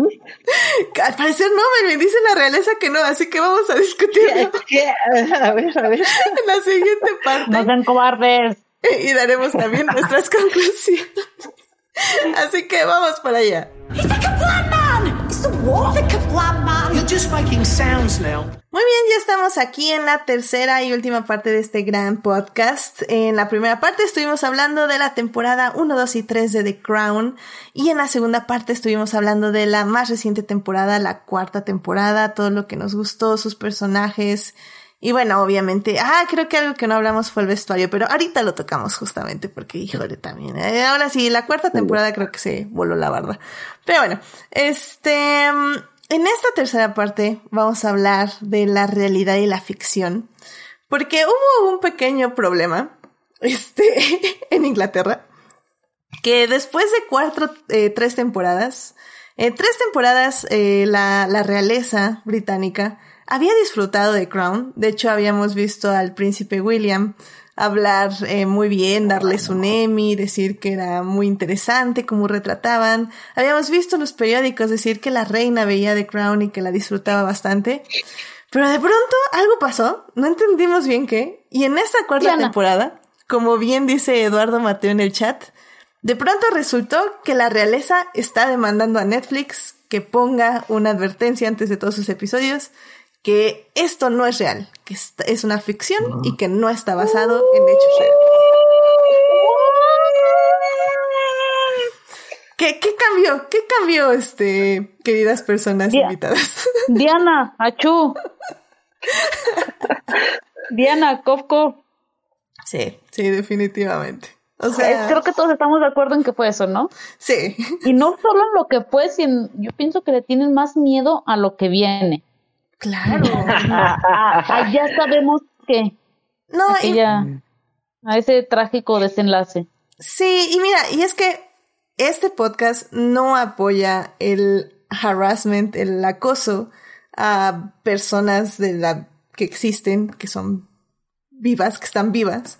Porque sí, o sea, lo cierto es que eh, tengo entendido que las redes sociales de Camila, la actual esposa de Carlos, sí recibieron pues muchas, mucho odio este, hacia su persona, eh, revivido justamente por la serie de The Crown. Y, y como decía yo justo al finalizar la tercera parte, digo segunda parte, creo que Carlos y Camila, los dos, los dos, han estado trabajando muchísimo en, en tratar de, de mejorar su imagen al público. No porque quiera ser rey, o sea, todo el mundo sabe que no va a ser rey. Una porque Chabelita es eterna y dos porque pues no, no va a ser rey. Este, Chabelita es eterna. pero, pero Eso funciona en tantos niveles. A cada, pa- a cada país le toca su, ya sea Chabelo o Chabela. A nosotros nos tocó Chabelo. Exactamente. Entonces, eh, pero sí habían estado mejorando su imagen, eh, al mismo tiempo que mejoró la relación con sus hijos y todo esto. Pero, pero sí, o sea, la verdad es que en esta pequeña subida de aprobación, pues les cayó la cuarta temporada de Crown. Y pues sí, o sea, no, no estoy nada de acuerdo que uno vaya a decirle a Camila cosas, porque No. o sea, o sea, no, o sea, una no te va a leer y dos, ¿qué fregas? Exacto, ni te van a pelar. Sí, no, no. No, no. No, no se trata de eso. No se trata de eso. no. Sí, no, entonces, pero, o sea, sí estamos de acuerdo que pues sí, o sea, de realeza, ¿no? Ta- también creo que siguen existiendo. Sí, no, y que le den Yo su título empezar de Sir Alice Hamilton y ya, con eso. Sí, ya. Quiero, quiero empezar diciendo que todos sabemos que tiene parte de ficción cuando nos hacen tener empatía por Exacto. esa gente. O sea, en la Hay algo que empatía por esa gente blanca, blanca, rica, privilegiada. Cuando eso jamás pasaría. O sea, gente que juega la cross y no sé cuánto, o sea, ¿por qué? Que lo hacen parecer entretenido. O sea, no, cállate. No, nada más estás montando caballo. No, bueno, son humanos y también, o sea, también se puede empatizar con cualquier humano, puedes llegar a, sabes, a tener empatía, también hay que... Pero, pero la verdad, Pero o sea, yo lo creo que que, si sí- conoces a la realeza, te va a costar mucho formar empatía. La puedes formar, pero te va a costar mucho. La serie lo logra muy bien en tres Sí, temporadas. sí. Lo que sí es que en esta parte de, de ficción y realidad hay algo que, que dice el, eh, el historiador a que consultan en la serie, este Robert Lacey, eh, que justamente me gusta porque lo puse algo así como que eh, los historiadores ayudan como a organizar los fragmentos em, del pasado, como la complejidad del pasado, pero son como los dramaturgos quienes tocan el pulso y sacan esa lágrima y te dan el toque, ese sentimiento que te da la sensación de estar ahí, ¿no? Que son los que al final te hacen sentir, y justo eso que decimos, ¿no? Que te hacen comprender y que te hacen sentir empatía por, por alguien. Sí, y, y de hecho yo creo que es un gran trabajo que hace The Crown. Este, porque, o sea, la manera en que organizas los hechos reales y imaginas lo que los personajes pudieron haber sentido y al mismo tiempo lo enfocas a lo que tú, a lo que quieres tú decir de la humanidad en general. O sea, es un trabajo que o sea, está muy cañón. O sea, está realmente muy cañón. Y, y como dicen, o sea, por ejemplo, creo que en el episodio de Margaret Thatcher, eh, cuando se pierde su hijo, se ve muchísimo más claro, porque sí, su hijo sí se perdió ese año. Eh, no me crean, estoy hablando como 50% conjetura, pero bueno, su hijo se pierde en Dakar y sí pasa lo de las Islas Malvinas, pero están separados, o sea, son eventos que no suceden al mismo tiempo. Entonces, creo que el hecho de elegir juntarlos, elegir que sean dos crisis al mismo tiempo para contar algo de Margaret Thatcher, para contar algo de Inglaterra, para contar del el el estatus del pueblo, de cómo percibe la guerra y luego las consecuencias de esa guerra. O sea, funciona a demasiados niveles y creo que ahí es donde radica el poder de estos guiones, que saben combinar o manipular los hechos reales para que sirvan a la ficción del guion. Y eso no es sencillo y funciona súper bien. Sí. No, claro, y es, y es montar un discurso. No, claro, y es eso que dices, es justamente tener claro qué quieres decir y ver cómo puedes generar eso, cómo puedes lograr que se entienda lo que tú quieres decir con, con estos hechos que sí sucedieron con estos personajes, ver cómo lo voy a mover para que esto que quiero decir se comprenda y se sienta sobre todo. Sí, sí, sí. Entonces, o sea, en ese aspecto creo que como bien decía Monse al inicio de este podcast, o sea, eh, yo creo que sí, eh, o sea, no estoy de acuerdo con la realeza que todos los episodios debería haber un, un cartón que diga, este, basada muy levemente en hechos reales, porque obviamente no está basada muy levemente. Pero, pero sí entiendo que hay mucha gente que sí piensa que así pasaron las cosas, porque bueno, como bien dice Monse, eh, algunas personas eh, nos dan las ganas de buscar más información y de ir, de ir a Wikipedia y ver si sí pasó, que no pasó, este, ya adelantarnos spoilers históricos y ver eh, qué fue de, de tal persona o qué fue de otra tal persona. Pero y, y, bueno, y al mismo tiempo sé que hay muchas personas que no lo hacen, que sí van a tomar esto como una Biblia real. Que tampoco veo que esté mal, pero, pero bueno, entiendo por qué la realeza no le gusta. No, y lo que obvio lo que están cuestionando y lo que no les gusta son justamente estas partes íntimas que los escritores tienen que tratar de, de armar, ¿no? O sea, son las partes íntimas que imaginan y que suponen las discusiones, lo, sabes, todo lo más íntimo, lo que no está documentado, lo que los escritores tuvieron de nuevo que, que sacar de su cabecita loca. Entonces, uh -huh. eh, si, si uno viéndolo entiende que esas partes evidentemente no pueden ser históricas porque nadie estuvo en ese cuarto, nadie estuvo en esa recámara, nadie estuvo ahí, pues puedes entender que te tienes que sabes ver ese, desde ese punto, que solo puedes eh, cuestionar e investigar la parte histórica y entender que esa parte íntima evidentemente es, es producto de narrativo y es en ayuda a la, a la, a la historia. Sí, de hecho, incluso el príncipe William y el príncipe Harry dijeron desde un inicio que ellos no iban a ver la cuarta temporada, por lo que presumía eh, tratar de su madre, básicamente. Y que era algo mm. que pues no querían ver. Y que pues, no. obviamente pues, están en todo su mm. derecho, ¿no? Pues sí. Pero en fin.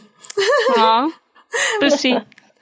Y, y bueno, eh, creo que no sé si ustedes han escuchado, pero eh, esta serie va a constar creo que de seis temporadas, o eso es, al menos es lo que se ha dicho, ¿no? Y, y ya la siguiente eh, temporada. Sí, van, a ser, uh -huh. van, a ser, seis. Uh -huh. Y bueno, no sé si es lo que ibas a decir, pero ya tenemos confirmada Diana para las siguientes dos. Y no va a volver Emma. ¿Las siguientes dos? ¿No es nada más la siguiente? No. No, va a ser. Y, hay, eh, y de hecho, vuelve a haber cambio de cast. Uh -huh. Sí, lo que anunció Netflix es que Elizabeth de Vicky uh -huh. va a ser para las 5 y las 6. Que a Elizabeth la conocen por la serie de The Night Manager, también la conocen por Tenet, por acaba ser, de salir en Tenet. Sí, por ser, por ser esposa trofeo en Tenet. También, sí, sí. Esposa, el único personaje femenino, comillas, comillas, decente, Damice comillas, damisela comillas. En, damisela, en, damisela en apuros en Tenet. Uh -huh. que, que por cierto, tengo, tu, tuve un gran problema cuando me enteré de eso, porque ella es enorme. O sea, eh, mide creo que 1,90. Entonces dije, wow, ¿cómo le van a hacer ahí? Es alta. Bueno, es que, es que Diana sí era no, Diana medía 1,78. No, pues que, me metí a investigar, me metí a investigar. Diana medía 1,78. Emma Corin, eh, quien la interpretó esta temporada, mide 1,72, si no mal recuerdo. Uh -huh. Y Elizabeth de Vicky, Elizabeth, sí. Este, ella mide 1,90 a 1,88, algo así. Entonces, digamos que sí, sí hay una diferencia, pero Saben, confío en The Crown. que la van a chaparrar o le van a poner tacones a Carlos. No sé qué va a pasar. No, que la dejen a su altura, ¿qué? o sea, digo por, pero, históricamente, pero sí. Eh... Pero además, yo lo que me imagino es ya van a plantear y justo me imagino van a retratar ya toda la parte más humanitaria de, de Diana. Sí. Ya cuando se clavó y se dedicó más a ese lado. justamente. La verdad, yo, yo no sabía que. Yo pensé que Diana ya nada más iba a ser la quinta temporada y ahí va a pasar todo lo que ya sabemos que pasa. Sí, eh, de hecho, ya te mandé el Sí. tweet, de, te lo mandé, no sé si ya lo viste. Sí, la estoy viendo. de cuando The, gracias. The- The Crown hizo el, el anuncio y fui- yo fui, de hecho yo sí me quedé también así como de, ah caray, se la van a llevar hasta la sexta temporada, no sé si la quieran explotar de más o al principio, eso sea lo que pase al principio de la, de la temporada. Es que pueden, o sea, hay, hay maneras de dividirlo. Puede ser que la quinta temporada sea el divorcio hasta y que terminen con el En divorcio. eso. Ajá, Y en la última, lo que pasa. exactamente. Sí, Oye, sí no sé por qué estamos diciendo lo que pasa, no sé si tenemos miedo de decirlo porque nos duele o porque de alguna sé, manera queremos que como, exacto. Ahorita me No, pero ¿por es que exacto. lo- No, nadie no nos gusta dicho? decirlo. Como que no nos gusta. Es como, no, Como que no, no, no. todavía no lo asumimos. Todavía no lo procesamos, exacto. como, no. O sea, Eso es lo innombrable. lo, lo innombrable va a pasar en la sexta temporada, básicamente. Lo que sí creo que ya dijeron es que no van a llegar a, a, a Henry ni a William. Eso sí, dijeron que no van a llegar a, esa, a ese momento de, de la historia. Sí, sobre todo porque el showrunner dice que no quiere eh, que hay ciertos, sobre todo que con la realeza se tienen que ver las cosas con perspectiva y perspectiva de tiempo, no perspectiva Claro. de visión. Entonces dice que al menos quiere estar 20 años alejado de la actualidad. Claro. Para- sí, se entiende Bueno, y en, en ese caso, bueno, poniéndonos un poco ya con lo que decíamos hace un momento, fue la tragedia en el 97, ¿no? Ujú, Entonces tal vez incluso termine cerca de ahí. Termine, o sea, casi que ahora sí que empezando el, el milenio. Exacto. ¿Ustedes creen que Netflix lo vaya a dejar así? Am, yo creo que Este, sí. Yo espero que sí. Yo también. Sí, además Netflix. O sea, no sí, da- todos esperamos que sí. pero Net- Net- conociendo a Netflix no da series, a una, de hecho con The Crown se pasaron y eso fue porque hicieron un contrato mucho antes de ser Super Netflix. Eh, no da series de más de cuatro temporadas. Con The Crown fue excepción y fueron seis. Mm, ok. Sí.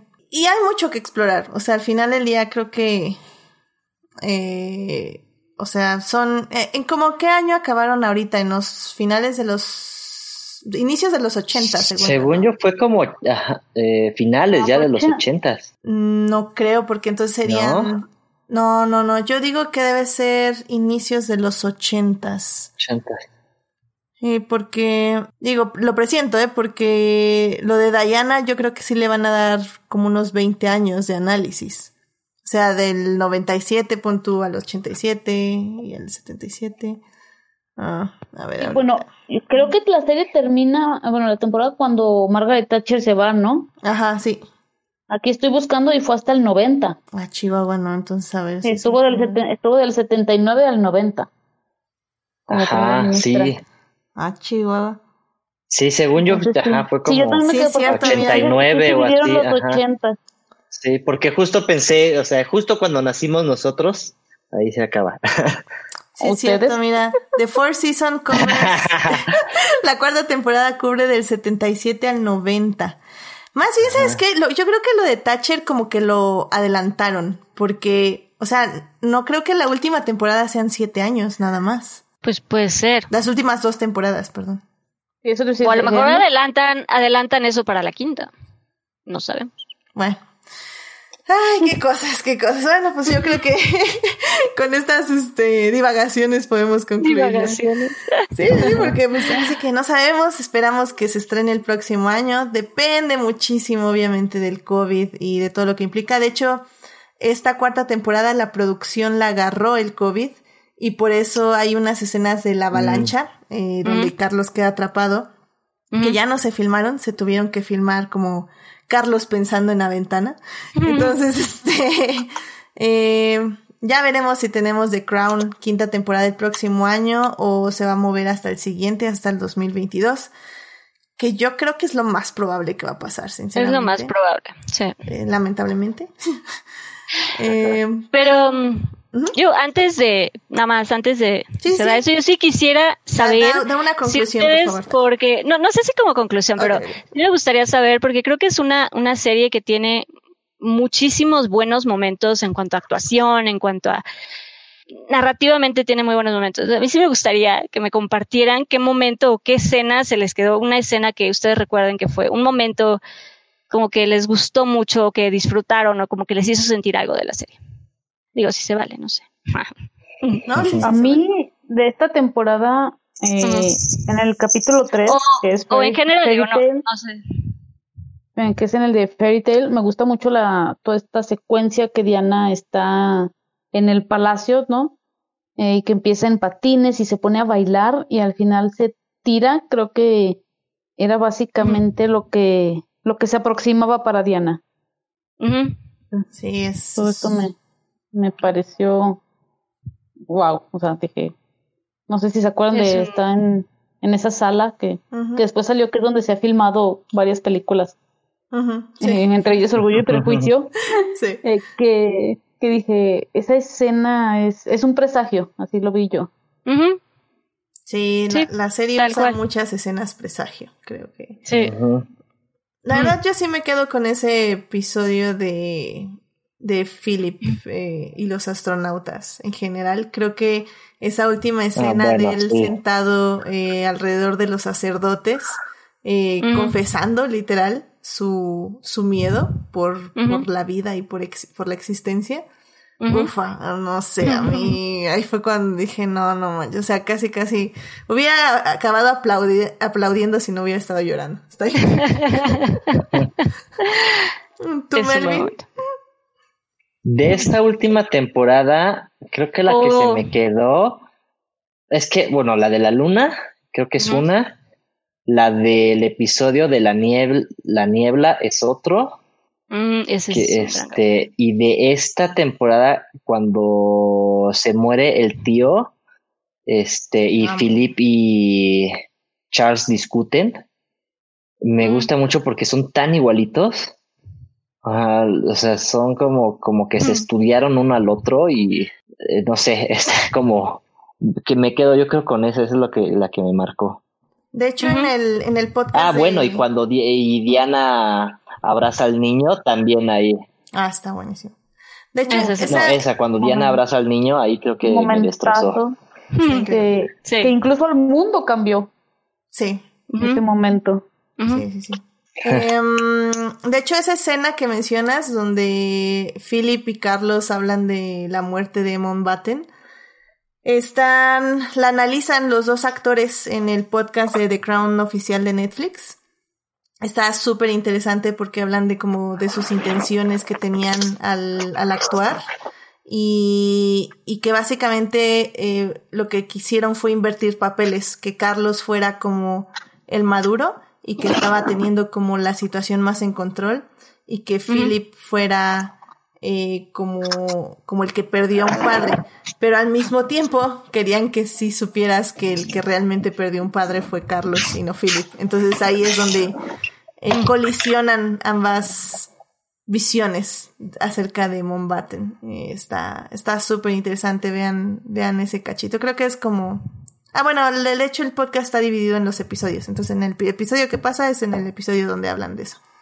Así que está, está muy interesante. Y pues Dafne, pues cuéntanos tú tu momento de la serie que te haya Mm. gustado.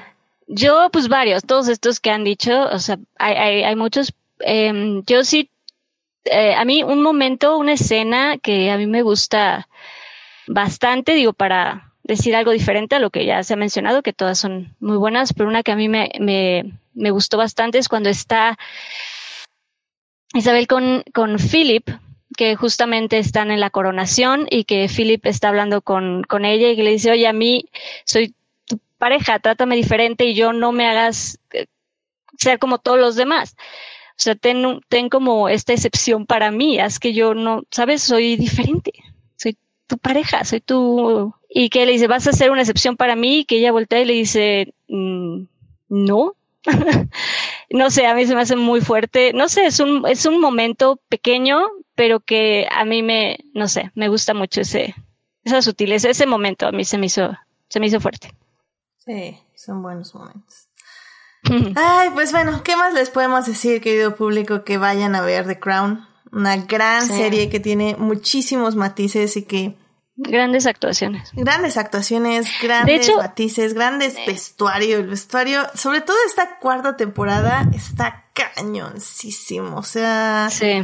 eh, sobre todo creo que porque ya lo tenemos más presente, como hemos visto muchísimas fotos de Diana y, y ver cómo han recreado el vestuario y cómo lo han interpretado este las dos mujeres que se encargan del vestuario, madre e hija. Eh, ahorita les digo los hombres. Este, híjole, han hecho un excelente trabajo, un bellísimo trabajo, sinceramente, aplausos de pie, o sea, perfecto. Sí. No, y de actuaciones, creo que de hecho son de las mejores representaciones que creo que ha, ha habido de estos personajes de la realeza. Creo que realmente han sido de las mejores interpretaciones. Creo que la única excepción, a lo mejor, y lo hace muy bien, lo hace muy bien, solo em, yo vi, no sé si ustedes vieron The Darkest Hour, Ujú. con Gary Oldman, que es justo Winston Churchill, que es una actuación brutal. Y ahí sí creo que no sé si eh, John Lithgow lo supera, pero lo hace increíble también. Pero sería la única, a lo mejor, excepción donde ahí sí la, la actuación de Gary Oldman a mí me, me sorprendió muchísimo. Pero fuera de eso, casi, o sea, todas las actuaciones son realmente, realmente muy cuidadas y muy, muy bien hechas. Sí, de hecho, el, eh, la persona que hizo el libro de Diana in Her Own Words, que escuchó las entrevistas, dijo que Emma Corrin ha sido la más, que más se ha acercado a, a, a la personalidad de Diana. Dice que sí, o sea que es, ah, por momentos sí es un poco dramática, eh, en el aspecto de que pues tiene que ser dramática por la serie, pero que hay muchísimos momentos que le recuerdan muchísimo a Diana y que eso lo, lo ha tenido como en un, en una en montaña rusa emocional al ver la cuarta temporada de Crown. Este, la diseñadora de vestuario se llama Amy Roberts. Ella, ella es la que ha estado haciendo todo el vestuario junto con su hija. Y, pues sí, es, es un hermoso y gran trabajo. Así que váyanlo a disfrutar a la serie. Se la super recomendamos aquí, eh, los cuatro, los cuatro que estamos aquí presentes. Y, y vean, son, son 10 episodios nada más, cuatro temporadas, 40 episodios. Se pasa rápido y créanme, está, no se van a aburrir. O sea, está muy, muy interesante. Eh, sobre todo si les gustan piezas así como estas de periodo. Y si no, creo que aún así les puede atrapar. O sea, ahí sí no sé, porque yo sí soy muy fan de, de, de cine de periodo y de series de periodo, pero aquí alguien no es fan de cine de periodo. Todos somos fans, Demonios. aunque no lo quieran admitir. Tal vez son fans y no lo saben. Exacto, exacto. Así que bueno, pues este, pues bueno, con esto terminamos este eh, gran podcast de The Crown. Eh, nos sobran unos minutitos eh, para ir a las recomendaciones de la semana, así que pues vayan a verla. Netflix, cuatro temporadas, diez episodios cada temporada. The Crown. Súper recomendable. Así que vayamos a las recomendaciones de la semana. I love movies. Gosh, I love movies. Muy bien, pues ya estamos aquí en las recomendaciones de la semana. Dafne, ¿qué te gustaría recomendarle a nuestro público? Pues yo eh, les quisiera recomendar, hay, ahora que está Disney Plus, eh, pueden aprovechar, hay un documental, no es, no es nuevo, este documental salió en el 2018, pero pues ya que está Disney Plus, pues está la facilidad de, de verlo. Se llama Free Solo. Es este documental de Alex eh, Honnold, que es básicamente es un escalador en solitario y es, es un escalador muy, muy exitoso. Y bueno, el documental básicamente es de cuando él se está preparando para escalar el Capitán, que es, bueno, es este una montaña de 975 metros en Yosemite y pues él se está preparando para hacer este, para escalar el Capitán. Y la, lo, lo que es como particular es que eh, él escala en solitario, es decir, él, él, escala sin ningún tipo de, pues, de equipo, no lleva arnés, no lleva nada, ¿no? Entonces, es, bueno, está muy bien hecho, a mí me, me gusta bastante este docu. De hecho, ganó el Oscar, Para los ¿no? que no lo han visto, digo, porque seguramente todo el mundo ya lo vio, pero aprovechando que está Disney Plus, pues bueno, pueden aprovechar para, para acercarse. Excelente, este, sí, no, no sé si ganó el Oscar, Yo Monse. estoy Sí, casi sí, de que que sí. ganó el ¿Sí? Oscar. Sí, Ah, en su año creo que fue el que, el que ganó el Oscar. Sí. Ah, ok. Sí. Sí, yo, yo de hecho la vi al inicio de esta pandemia, este, por Mm. medios alternativos, ah, pero ya la pueden ver por Disney Plus. Exacto, este. exacto. Y, y sí está muy buena, o sea, sí es una cosa que, que yo no sé cómo tienes la valentía de Sí. filmar. No, ni siquiera de treparte, o sea, treparte ya es cosa de loco. De estar viendo, de estar viendo. Sí, no, de estar viendo, o sea, eso está Exacto. cañón, sí, sí. pero Sí, está, gracias. está muy bien hecho. Sí, mu- muchas gracias por la recomendación. Vayan a ver Free Solo en Disney Plus. Melvin, ¿a ti qué te gustaría recomendarle al público? Este, pues ahorita inició este, este festival que se llama Festival Internacional de Cines con Medios Alternativos.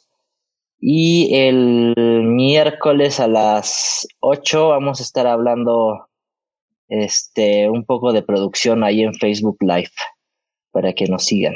Excelente, muy bien, muy bien. ¿Dó- ¿Dónde va a ser? ¿Nos- ¿Nos puedes repetir otra vez?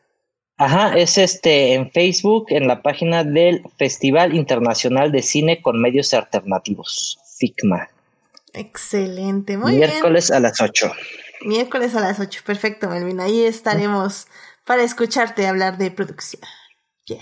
Yes. Ajá. Muy bien. Este, Monse, ¿a ti qué te gustaría compartir con el público? Ayer acaba de terminar de, em, de Undoing, esta nueva serie de HBO de Nicole Kidman. Y la verdad es que la disfruté más de lo que esperaba, porque yo dije, va a ser otro Big Little Lies, que realmente no sé por qué creí que era queja. Y después de verla, le pido a, yo sé que nos están escuchando HBO, por favor hagan un universo televisivo de Nicole Kidman haciendo de mamá rica envuelta en un asesinato en el que su esposo de alguna manera está involucrado, directa o indirectamente, y donde critican a una mamá más joven que pertenece a una minoría y que es más pobre. Necesito ese. Ese es mi, sub- ese es mi nuevo género favorito. Súper, súper, súper específico. Eh, la verdad es que la disfruté porque la serie es un thriller que en ningún momento es pretencioso, es así como desde el principio te dicen, oh, vamos a hacer como el nuevo de una nueva serie de te vamos a dar giros inesperados y todo y puedes hacer tus teorías. Eh, y Hugh Grant está maravilloso, la verdad es que creo que es el MVP de la serie y si pueden, sí véanla, son nada más seis episodios. Y mi otra recomendación va a ser esta película que pueden ver ya por medios alternativos, que es Happiest Season, que es la comedia romántica navideña de Kristen Stewart y Mackenzie Davis. Eh, la verdad es que no es realmente nada del otro mundo, pero está muy entretenida y está bonita y pues tiene Navidad, así que saben que soy una soccer for Christmas movies, así que sí véanla. No sé si alguien ya la vio. No la he visto, pero la tengo en mi. Este, en mi lista, definitivamente, para antes de la Navidad. Para. Más bien para, para, para este. Para Navidad, claramente. Para Ya, la po- semana de ya, Navidad. ya vela para que Ya mañana es diciembre. Sí. Mira, mi, mi arbolito está desde inicios de noviembre, así que. A ver, dice Julián García que si nos puedes repetir el género de nuevo. The ver si me Undoing. The Undoing es el The Undoing es Nico- Nicole Kidman como mamá rica envuelta en un asesinato en el que de alguna manera su esposo está involucrado, ya sea directa o indirectamente, y que donde le hacen bullying o molestan a las, las demás mamás, molestan a la mamá más pobre y de alguna minoría. ese, es el, ese es el género que todos necesitamos. Excelente. Ok. Gran Ok. género. Me, me parece muy, muy bueno, muy específico. Muy bien, pues ya para cerrar rápidamente, eh, tengo dos recomendaciones, pero una yo creo que no va a ser posible. Estaba buscándola y ya la quitaron. Este, tuve la oportunidad de ver en Filming Latino esta semana la película de Señas, sin señas particulares, eh, película mexicana del 2020. O sea, la verdad es que increíble película, muy fuerte, súper desgarradora, pero pero muy bien filmada. O sea, realmente está muy bien filmada, eh, muy bien contada, muy bien escrita, este, muy bonita en cuanto sepa dónde la tienen, porque la verdad, eh, les diría que por medios alternativos, pero yo creo que también va a estar un poquito difícil encontrarla en medios alternativos. Así que en cuanto sepa, luego luego les puse en el Facebook y en Twitter cuando estuvo disponible por 24 horas en Filming Latino. Eh, si vuelvo a verla en algún lugar, eh, inmediatamente les aviso porque creo que vale muchísimo la pena verla. Así que estén atentos de Sin Señas Particulares. Eh, muy, muy buena película. Y bueno, otra peli que sí pueden encontrar en medios alternativos es Tenet. ya salió Tenet, es aviso parroquial. medios alternativos ya está. Eh, por si la quieren ver, no va a haber podcast, lamentablemente, de la película. No mm. creo uh, que se dé para podcast. es que no sé, no sé qué diríamos. O sea, ¿qué dices? en un podcast de tenis. Pues, exacto. Bien, eh, eh, para los invitados que quieran un podcast de Tenet, o el público, obviamente el público, si quiere, querido público, si ustedes quieren un podcast de Tenet, por favor escriban en Facebook, en Twitter, en YouTube, poneme queremos este podcast de Tenet y con mucho gusto lo hago. Este, ahí, y si les invitades quieren podcast de Tenet, me tienen que mandar una cuartilla de 200 palabras o 500 palabras, de 200 a 500 palabras de por qué, qué se, qué se hablaría en un podcast de Tenet. Y si se llega a 3 millones de likes, claro que se hace el... Claramente. Ni, ni 3 millones, vamos a hacer uno de 50 likes. Ni, ni siquiera soy... no soy exigente. Así que, querido público, si quieren podcast de Tenet, avísenme y con mucho gusto lo hacemos. Así que bueno, ya eso sería para enero, por cierto, porque ya este, este mes ya está ocupado. Pero bueno, en fin. Con esto llegamos al final de este hermoso podcast. Eh, muchísimas gracias por venir, Daphne, Monse, Melvin. Este estuvo muy bien hablar de la realeza. Espero, digo, sé que no tenemos imagen, pero espero que hayan estado en sus mejores galas, la verdad. Siempre. Eso, caray. Así que bueno, pues Dafne, eh, muchas gracias por venir al podcast. ¿Dónde te puede encontrar nuestro público? Muchas gracias. Em, pues yo estoy en Instagram y Twitter. Y cuando digo estoy es relativo, pero ahí me encuentran. este, como Dafne Bennett. Y ahí me encuentran. Excelente. muchísimas gracias, Dafne. Melvin, muchísimas gracias por venir. ¿Dónde te puede encontrar nuestro público? Gracias por invitarme. Ando en Twitter e Instagram como Melvo188. Perfecto. Y Monse, muchas gracias por venir. ¿Dónde te puede encontrar nuestro público? Como siempre, muchísimas gracias por la invitación. Eh, a mí me pueden encontrar en Twitter como arroba donde pueden ir a pelear conmigo de cualquier cosa, porque como buena tuitera siempre tendré una respuesta, aunque no sepa de qué estoy hablando. Excelente. Y bueno, pues ya saben, a mí me pueden encontrar en HT Idea, donde cada vez hablo menos de Star Wars. Este, muchísimas gracias a quienes nos acompañaron en vivo. Estuvo Sofía Sánchez, Eduardo Mateo, Arce, estuvo también por ahí, Julián García, eh, que estuvieron ahí muy activos en el chat. Muchísimas gracias por pasar y sobre todo por oírnos en vivo. También muchísimas gracias a quienes nos oyen durante la semana en Heartis, Spotify y en iTunes. Este programa estará disponible ahí a partir del miércoles en la mañana. Eh, muchísimas gracias también a quien nos escucha en diferido. Está Juan Pablo Nevado, que siempre está ahí activo en Facebook. Muchísimas gracias. Igual, por favor, este, si escuchan este programa y les gusta, eh, déjenos comentarios en YouTube, en Twitter, en Facebook, nada más así, para, pasen a saludar, por favor, para, para saber dónde está el público, en qué red social les gusta más tener el contenido de este podcast.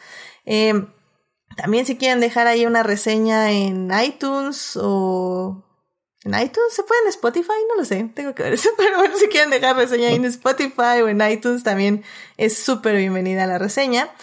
Eh, no se les olvide seguir este podcast en Facebook, en Instagram como Adictia-Visual para leer las reseñas cortas de películas y series y bueno, obviamente suscribirse a este hermoso canal de YouTube donde les avisa cuando estamos en vivo para que les pueda mandar saludos en vivo. Yay. Y bueno, pues eso es todo por hoy. La próxima semana he estado preparándome mentalmente todo este tiempo para la próxima semana. Creo que lo voy a lograr. Este, probablemente hablamos de los 40 años de una película de una galaxia muy, muy lejana. Este, Ay, ay, ay. yo, yo creo que se a poder. Yo creo que sí se va a poder. Obviamente hablo de Empire Strikes Back. Este va a ser un ejercicio de autoconocimiento, este, reflexión y sobre todo de perdón. Espero. Va a empezar a las 7 para que dure sus... Acuérdense, acuérdense, acuérdense que Star Wars es la- el- uno de los dos temas que tiene permitido durar tres horas, así que puede ser, puede ser. No, no prometo nada, pero puede ser. Entonces, en fin, pues de eso vamos a hablar la siguiente semana. Que tengan una muy linda semana, cuídense mucho, por favor, si salen usen cubrebocas, este, si pueden no salir, mejor no salgan, porque las cosas se están poniendo naranjas, este, casi dando a violetas, pero sigue siendo naranja, no se preocupen, es un pantone muy oscuro, pero es naranja, se los prometemos. Este- Casi rojo. No, no, no, no, no, no, esa palabra no existe, es naranja Oh, pues. violetáceo. Rojizo, naranja rojizo violetáceo. No, ok, ok. Estamos con los pantones ahí con, con- junto con nuestro gobierno, así que bueno. En fin, que descansen. Muchísimas gracias por venir. Cuídense mucho. Muy buenas noches. Hasta la próxima semana.